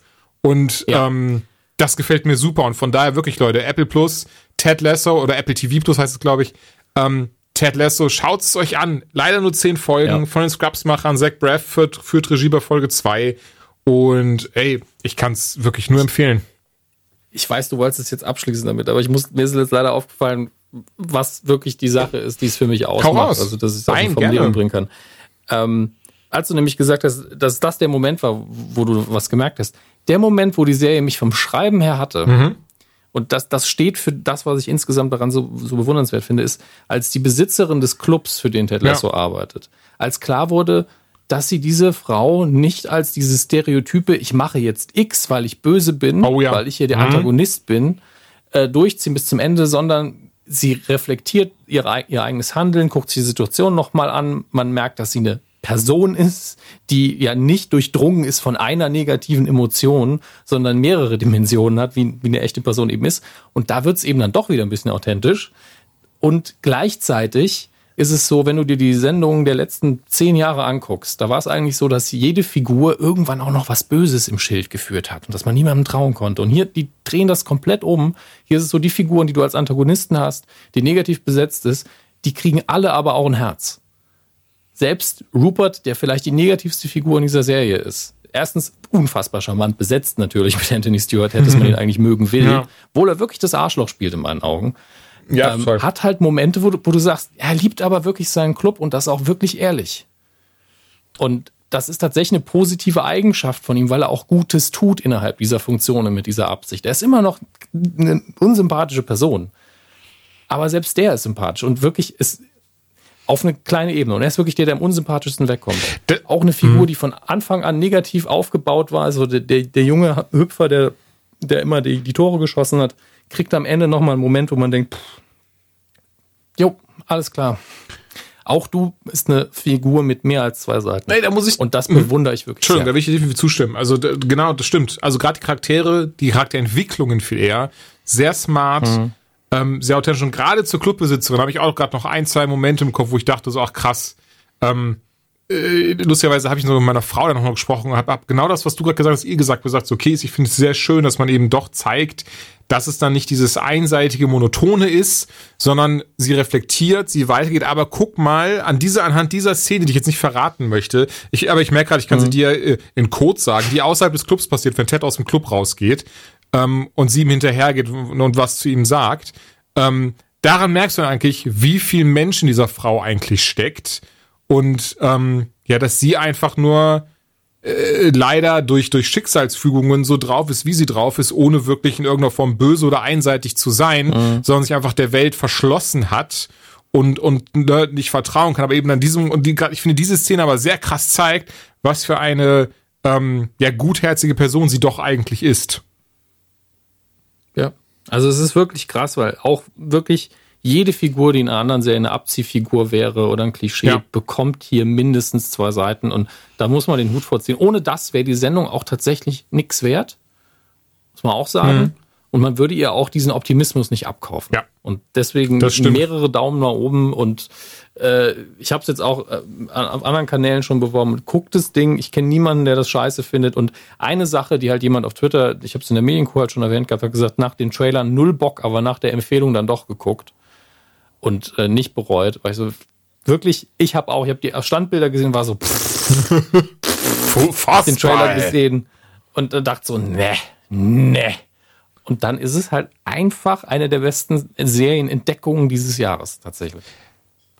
Aber um das mal als Überleitung zu benutzen zum Thema nicht einseitig und, und Substanz und authentisch. ich weiß genau, was jetzt kommt. Äh, Adam Sandlers Hubby Halloween. Ah, okay, ich habe daneben gelegen, aber den habe ich auch nicht gesehen. Oh, was hast du denn gedacht? Dachtest du? Ich habe gedacht Archer, was in vielerlei Ach Hinsicht so, das da, lass uns das, das hast du ja, das hast du ja auch noch gut. Hast. Oder warte, lass, lass mich kurz Hubby Halloween machen, wenn du es eh nicht geguckt hast. Gerne. Dann machen wir Archer. Doch zum Abschluss. Ähm, Happy Halloween, der neueste Film der, des Netflix äh, Sandler Deals. Und ey, eine Sache, die mir, es klingt so lustig, aber die ist mir so krass sauer aufgestoßen einfach, ist, äh, weil ich mich sehr gefreut, ich habe mich sehr, oder anders, ich habe mich sehr gefreut, dass Julie Bowen mitgespielt hat. Die ist, das was ja die Claire Dunphy aus Modern Family. Ähm, wie sie in Happy Halloween heißt, weiß ich gerade nicht mehr. Und ihre Rolle besteht ganz allein darin, das ist ihre einzige, ihre einzige Aufgabe im Film, ist immer wieder Adam Sandler hinterher zu gucken und zu sagen, oh, was ein toller Kerl. Und das ging mir so auf den Sack, dass man dieser großartigen Schauspielerin nichts anderes in die Hände gegeben hat, außer dieser Figur, die augenscheinlich natürlich alle anderen scheiße finden, wie es natürlich auch ein Waterboy ist, wie es in, wie es in vielen anderen Sandler-Filmen ist. Was übrigens nichts Schlimmes ist. Es ist. Ich weiß, dass es Comedy ist. Ich weiß, dass es überzogen ist. Ich weiß, es hat nichts mit der Realität zu tun.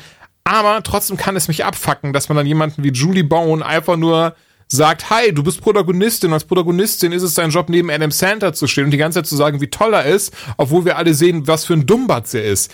Und sorry, und damit war einfach schon der Film für mich gelaufen. So gern ich den mögen wollte, weil wirklich, ich liebe Adam Sandler. Ich fand total toll, dass Kevin James dabei ist, dass Robin Schneider dabei ist. Der, äh, Robin, dass Rob Schneider, Robin, what? Dass Rob Schneider dabei ist, dass... Wurde befördert zu Robin. dass Steve Buscemi dabei ist, so.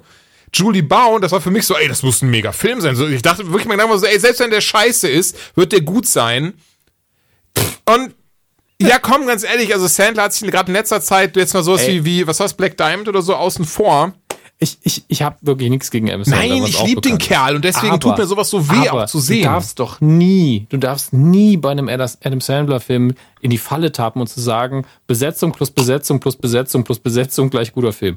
Das funktioniert. Nein, gar nicht. Deswegen sage ich ja, ich gehe eh davon aus, dass der diesen, dieses Waterboy-Level haben wird.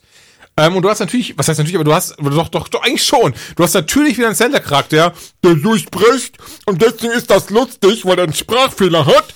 Und, ähm, ne, Waterboy, Little Nicky, Pipapo. Und das hast du hier jetzt wieder, wo ich echt dachte, der wäre ja rausgewachsen aus diesen Sachen, dass er gerade so nach Black Diamond nochmal gesehen hat, so, ach guck mal, die Leute mögen das sogar, wenn, wenn ich gut geschriebene Dinge spiele. Und, ähm, aber sorry, Alter, Happy Halloween, den kann man sich wirklich ein einziges Mal geben, wenn man Sandler-Fan ist, und dann reicht es das auch wieder. Also ich verstehe nicht, wie man da so viele gute Ideen im Ansatz einfach erstickt und sagt, nein, unsere Figuren müssen alle einseitig und monoton sein und dürfen auch nur ein einzige, äh, ein einziges Ziel haben, so eine einzige Facette an sich haben. Alles andere äh, werfen wir raus. Besonders und ähm, äh, und, das, und das Ding war auch so dieses, dass, dass ich glaube, der Film wollte auch so, so, haha, ihr habt alle diese Wendung nicht kommen sehen, denn wir haben euch auf die falsche Fährte geführt. Und ich saß so, nein, ich wusste erst fünf Minuten, wie dieser Film aus. Ihr mich alle verarschen oder was? Also das ist, ähm, der hat sich dazu sehr auf die eigene Schulter geworfen. Das ist, und ich sag's nochmal, ich finde das echt schade, weil ich finde, der hat wieder lustige, typische Sandler-Momente, schöne Ideen, aber das am Ende alles rausgeworfen und wie ihr hört, ich bin echt sauer, dass sie der großartigen, wunderhübschen Julie Bowen so eine scheiß Rolle in die Hand gedrückt haben. Ähm, hat sie nicht verdient. So, nämlich. Archer. Ja, äh, Archer ist, äh, ganz ehrlich, wer, wer jetzt mittlerweile immer noch nicht in Archer reingeguckt hat, macht's einfach, guckt zwei Folgen und es ist immer more of the same. Wenn ihr es mögt, guckt weiter. Es ist ich bin, ich kann es nur nebenher gucken. Die Gagdichte ist halt 1000 pro Sekunde. Und äh, keiner davon bringt mich wirklich zum Lachen, aber ich fühle mich halt irgendwie ein bisschen unterhalten, weil es völlig absurder Quatsch ist. Ähm, aber irgendwie ist der Gag auch auserzählt. Das ist das Schlimmste, was man drüber sagen kann, weil die Qualität hat nicht abgenommen. Ich bin einfach so, ja, ich kann leider die Folge schon komplett vorhersehen, wenn ich ein bisschen LSD nehme. Also mhm. auf die dummen Ideen müssen wir halt kommen, aber die Strukturen und die Gags sind halt immer die gleichen.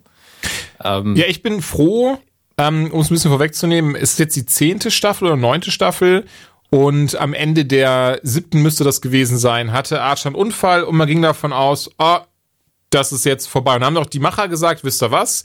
Wir handhaben das jetzt so, dass der gute Archer einfach, ähm, also dass wir nicht die, die, die Hauptstory weiterführen, denn Archer ist jetzt for all intents and purposes tot. Entschuldigung für den kleinen Spoiler. Ähm, und deswegen hat man ihn dann irgendwie nach in, in so, so eine Vice City, äh, Miami Vice Welt gesetzt. Dann war er irgendwie Detektiv, no, Noir, Detektiv, bla bla bla. Also die verschiedene äh, lustigen Ze Zeitrechnungen. Und die Le Leute, die Hörer, die, die Hörer, die Zuschauer, die Fans haben gesagt, nein, wir wollen endlich Archer wieder haben. Und oh, siehe da, er, Krankenhauskoma, da ist er wieder. Und das mochte ich. Und deswegen habe ich auch wieder reingeschaut. Ich muss sagen, ich habe nach der achten Staffel irgendwann aufgehört zu gucken. Ähm, aber tatsächlich das, was du sagst, es ist halt immer, es ist halt, es hat sich ja eigentlich gar nichts verändert. Nee. Es ist einfach immer die gleiche Soße. Also man kann das halt nicht kritisieren irgendwo, weil was soll denn die Sendung machen? Nicht jede Sendung muss äh, gerade so eine animierte, äh, wir machen uns über jeden Scheiß lustig Sendung, mhm. muss ja nicht immer über sich selbst hinauswachsen und ähm, vielleicht ist das die Stärke von Archer. Die versuchen halt auch nichts anderes. Es ist einfach, wir wissen, was wir hier tun, wir, wir machen das ganz gut und wir ziehen es durch. Es ist relativ günstig zu produzieren, vermute ich mal, weil die Animationen ja nicht so aufwendig sind. Ja. Wobei ähm, sie mittlerweile richtig gut aussehen, wenn man nochmal so in die erste oder zweite Staffel reinschaust. Ich muss jetzt mal gerade gucken, weil ich wieder nicht weiß, äh, also ich muss wieder die Netflix-App aufmachen. Es ist wirklich, in, es gibt zehn Staffeln mittlerweile. Zehn, zehn oder neun, oder zehn Staffeln, ja. Dann hänge ich wirklich noch in Staffel 4 fest. Ach, reden wir gar nicht von der neuesten Staffel Archer. Ich habe ich hab wirklich äh, bei Netflix einfach nur auf Weitergucken gedrückt bei Archer. Ich habe keine so! Ahnung, was da die aktuellste Ich dachte, wir ist, reden von der 10 und ich hatte einfach gerade so den kompletten Plot verraten der Serie bis hierhin. Hups. Ach, als ob das eine Rolle spielen würde. Wirklich. Das ist ja das Ding. Also das bewahrheitet ja nur alles. Seit 2009 läuft die schon, ja. Bewahrheitet alles, was ich vorher gesagt habe. Es ist ja schön, dass ich mich nicht irre. Höre ich ja immer wieder gern. Ja, bei Netflix aktuell zehn Staffeln. Ich habe gedacht, da ah, bin ich ja bald durch. So bestimmt nur die Staffel, die neu ist. Ach du Lüge. Nee, es sind zehn Staffeln mittlerweile. Ich wusste gar nicht, dass Netflix in Deutschland so weit hinterherhängt. Vor, vor Was soll Dingen, das heißen nee, in Deutschland? Jetzt, das heißt jetzt, VPN. Entschuldigung, weiter. Nee, es sind jetzt aktuell zehn Staffeln in Deutschland verfügbar. Ich weiß nicht warum. So. Wahrscheinlich habe ich einfach vorher aufgehört, habe einfach nur, ah ja, neue Staffel Archer gesehen und er hat sich ja gemerkt, wo ich war und hat einfach weitergespielt. Ähm, ich hatte, ich, ich habe gedacht, ich hätte alle Staffeln geguckt. War halt nicht so. Da gibt es dann sogar elf ähm, Staffeln. Bin ich jetzt bei der elften Staffel angekommen? Ähm, da die Sendung seit 2009 gibt, ist das nicht unmöglich. Wahrscheinlich, ne? ne? Ja, wenn du sagst, Netflix Deutschland hat, hat zehn, ich bezweifle, dass sie die, die neueste haben. Das ist wirklich schon, elf, ja, doch, ich, doch krass, elf sind es mittlerweile. Holy ja, shit. Ja, spielt halt alles keine Rolle, ne? Nee, so. ja, es sind elf Staffeln. So gar oh, nicht. Popularität. Popularität ist um 22 Plätze gesunken danach. Diese Ausgabe Anytime Late Night nur noch um 21. Wahrscheinlich. Ey, aber trotzdem, was du schon sagst, Archer finde ich so eine schöne Serie zu dem hergucken. Also, wenn ich zum Beispiel, es ist so eine Serie für mich, wenn ich gerade koche oder sowas, dann, dann, dann mache ich die an, allen voran, um einfach nur halt. Äh das, ich glaube, das Einzige, was mich wirklich ein bisschen nervt, ist die Tatsache, dass, äh, und das, da kritisiere ich nicht den, den Synchronsprecher H. John Benjamin, der Sterling Archer die Hauptfigur spricht. Der auch Bob spricht aus Bob's Burgers. Ah, da, das erklärt diesen einen schlechten Gag. Ähm, ich dachte schon, ist das eine Bob's Burger Referenz? Ach so, ja, ja, ja, ist es, ist heißt es. Da Bob und macht Burger. Das sind immer dieselben ähm, Synchronsprecher ähm, aus Bob's Burger, die mit dem Gag da mitmachen. Oh Mann. Äh, aber Archer spricht gefühlt immer im gleichen aggressiven, angepissten Tonfall. Und zwar, wenn man sich zehn Folgen davon angeguckt hat am Stück, dann träumt man nachts auch davon. Das, jede Sache, die im Traum passiert, wird dann kommentiert von Archer, der einfach nur sagt, ich habe keinen Bock mehr oder ich, ich, ich brauche jetzt hier das und das, lass mich in Ruhe, das ist doch alles furchtbar. Und immer so angestrengt. Puh, fahr doch mal runter, fahr doch mal runter. Aber ja, das, ist, das gehört zur Figur dazu, das ist Absicht. Ja, natürlich. Ich sage nur, das ist auf Dauer, nicht jeder guckt einfach drei Staffeln am Stück mhm. oder so. Ähm, nicht wie ich jetzt, der jetzt noch sieben vor sich hat oder sowas. Gott, oh Gott, oh Gott. Ähm, mal schauen. Ich habe ich hab übrigens noch einen Film geguckt, fällt mir da ein. Ich habe endlich Zoolander 2 geguckt. Oh, das tut mir leid. ich wusste ja, dass ihn jeder gehasst hat. Ja, es ist ein starkes und, und Wort, aber es ist wirklich gerade nach Zoolander 1 war der so, äh, ja. Ja, aber ganz ehrlich, ich habe ihn geguckt, abseits dieses, dieser ganzen Debatte und dachte mir so, ey, der erste war auch nicht so krass gut. Der erste war der gleiche Tonfall. Es ist wie so oft, dass Leute einfach Jahre danach sagen, das war eine krasse Komödie. Dann guckst du nochmal und bist so, ja, die ist okay. Und die wurde damals auch zerrissen, als sie rauskam. Also es ist ganz selten so, dass man sich da richtig dran erinnert. Zuländer 1 muss man auch, kam in einer Zeit raus, wo im Jahr die Hälfte der Filme rauskamen wie jetzt. Ja. Und wo das alles ein bisschen neu war. Und Zuländer 2 ist einfach genau das gleiche nochmal mit einem größeren Budget. Und es ist der gleiche Humor. Es ist voll okay. Tut keinem weh. Ja. Das ist einfach die Erwartungshaltung. Du denkst halt so, uh, wir wissen ja alle, was Ben Stiller mittlerweile alles kann. Und die Besetzung, krass. Und dann, dann guckst du, bist du, ja, es ist halt Zuländer 2. Es ist immer noch Zuländer 2 und nicht Schindlers Liste. also. Aber ich muss trotzdem nicht den ersten gut besser finden als den zweiten. Äh, klar, ist aber auch einfach, ne, du hast, dann ist ja auch alles noch neu. Ich bin, ich bin da mittlerweile relativ soft geworden, gerade weil ich auch in dem, ich hatte vorher, na, bei Netflix gibt es irgendwie nur die nackte Kanone 1 und die nackte Kanone 33 ein Drittel, zweieinhalb nicht. Mhm. Was ein bisschen komisch ist. Und ich habe 1 und 33 ein Drittel geguckt vorher, einfach aus nostalgischen Gründen, habe auch nicht einmal wirklich gelacht, ähm, aber habe mich wohlgefühlt, weil ich die Filme ja so gut kenne. Und danach Zuländer 2. Und das ist halt alles niveaulos dahingerotztes Zeug, ja. Und das ist halt das, was so ein bisschen schade schon daran ist. Ja. Wobei man dazu sagen muss, Nackte Kanone immer noch vom Timing her für seine Zeit sehr gut. Sehr, sehr gut. Das und auf jeden Enrico Fall, Pala trotz äh, O.J. Simpson. Ja, und Enrico Palazzo werde ich immer noch lustig finden, auch in tausend Jahren. Enri das ist einfach der, der, der, beste dumme Gag aller Zeiten. Enrico Palazzo! Liebe ich. Hey. Und die dummen Gastauftritte von Al Jankovic auch. Das auf jeden Fall. Dominik! Julian, muss ins Bett. Ich gehe jetzt ins Bett. Zwar, wir haben äh, hier bei mir auf der nördlichen Halbkugel ist es schon 2 Uhr morgens. Äh, Und äh, entsprechend bin ich dann äh, äh weg nichts mehr anzufangen mit Nichts dem Jungen. Nach 90 Minuten klappt er einfach zusammen. Nein, haben wir noch was? Ich glaube nicht, oder? Tragisch. Nee, nee, wir, wir sind durch. Das ist, also von, von, daher, wir wollen, müssen sich künstlich in die Länge ziehen. Ähm, es hat mir wieder sehr viel Freude bereitet. Ich hatte irgendwie das, ich hatte, ich weiß gar nicht warum, ich dachte, wir hätten so viel mehr News, wenn ich ehrlich bin.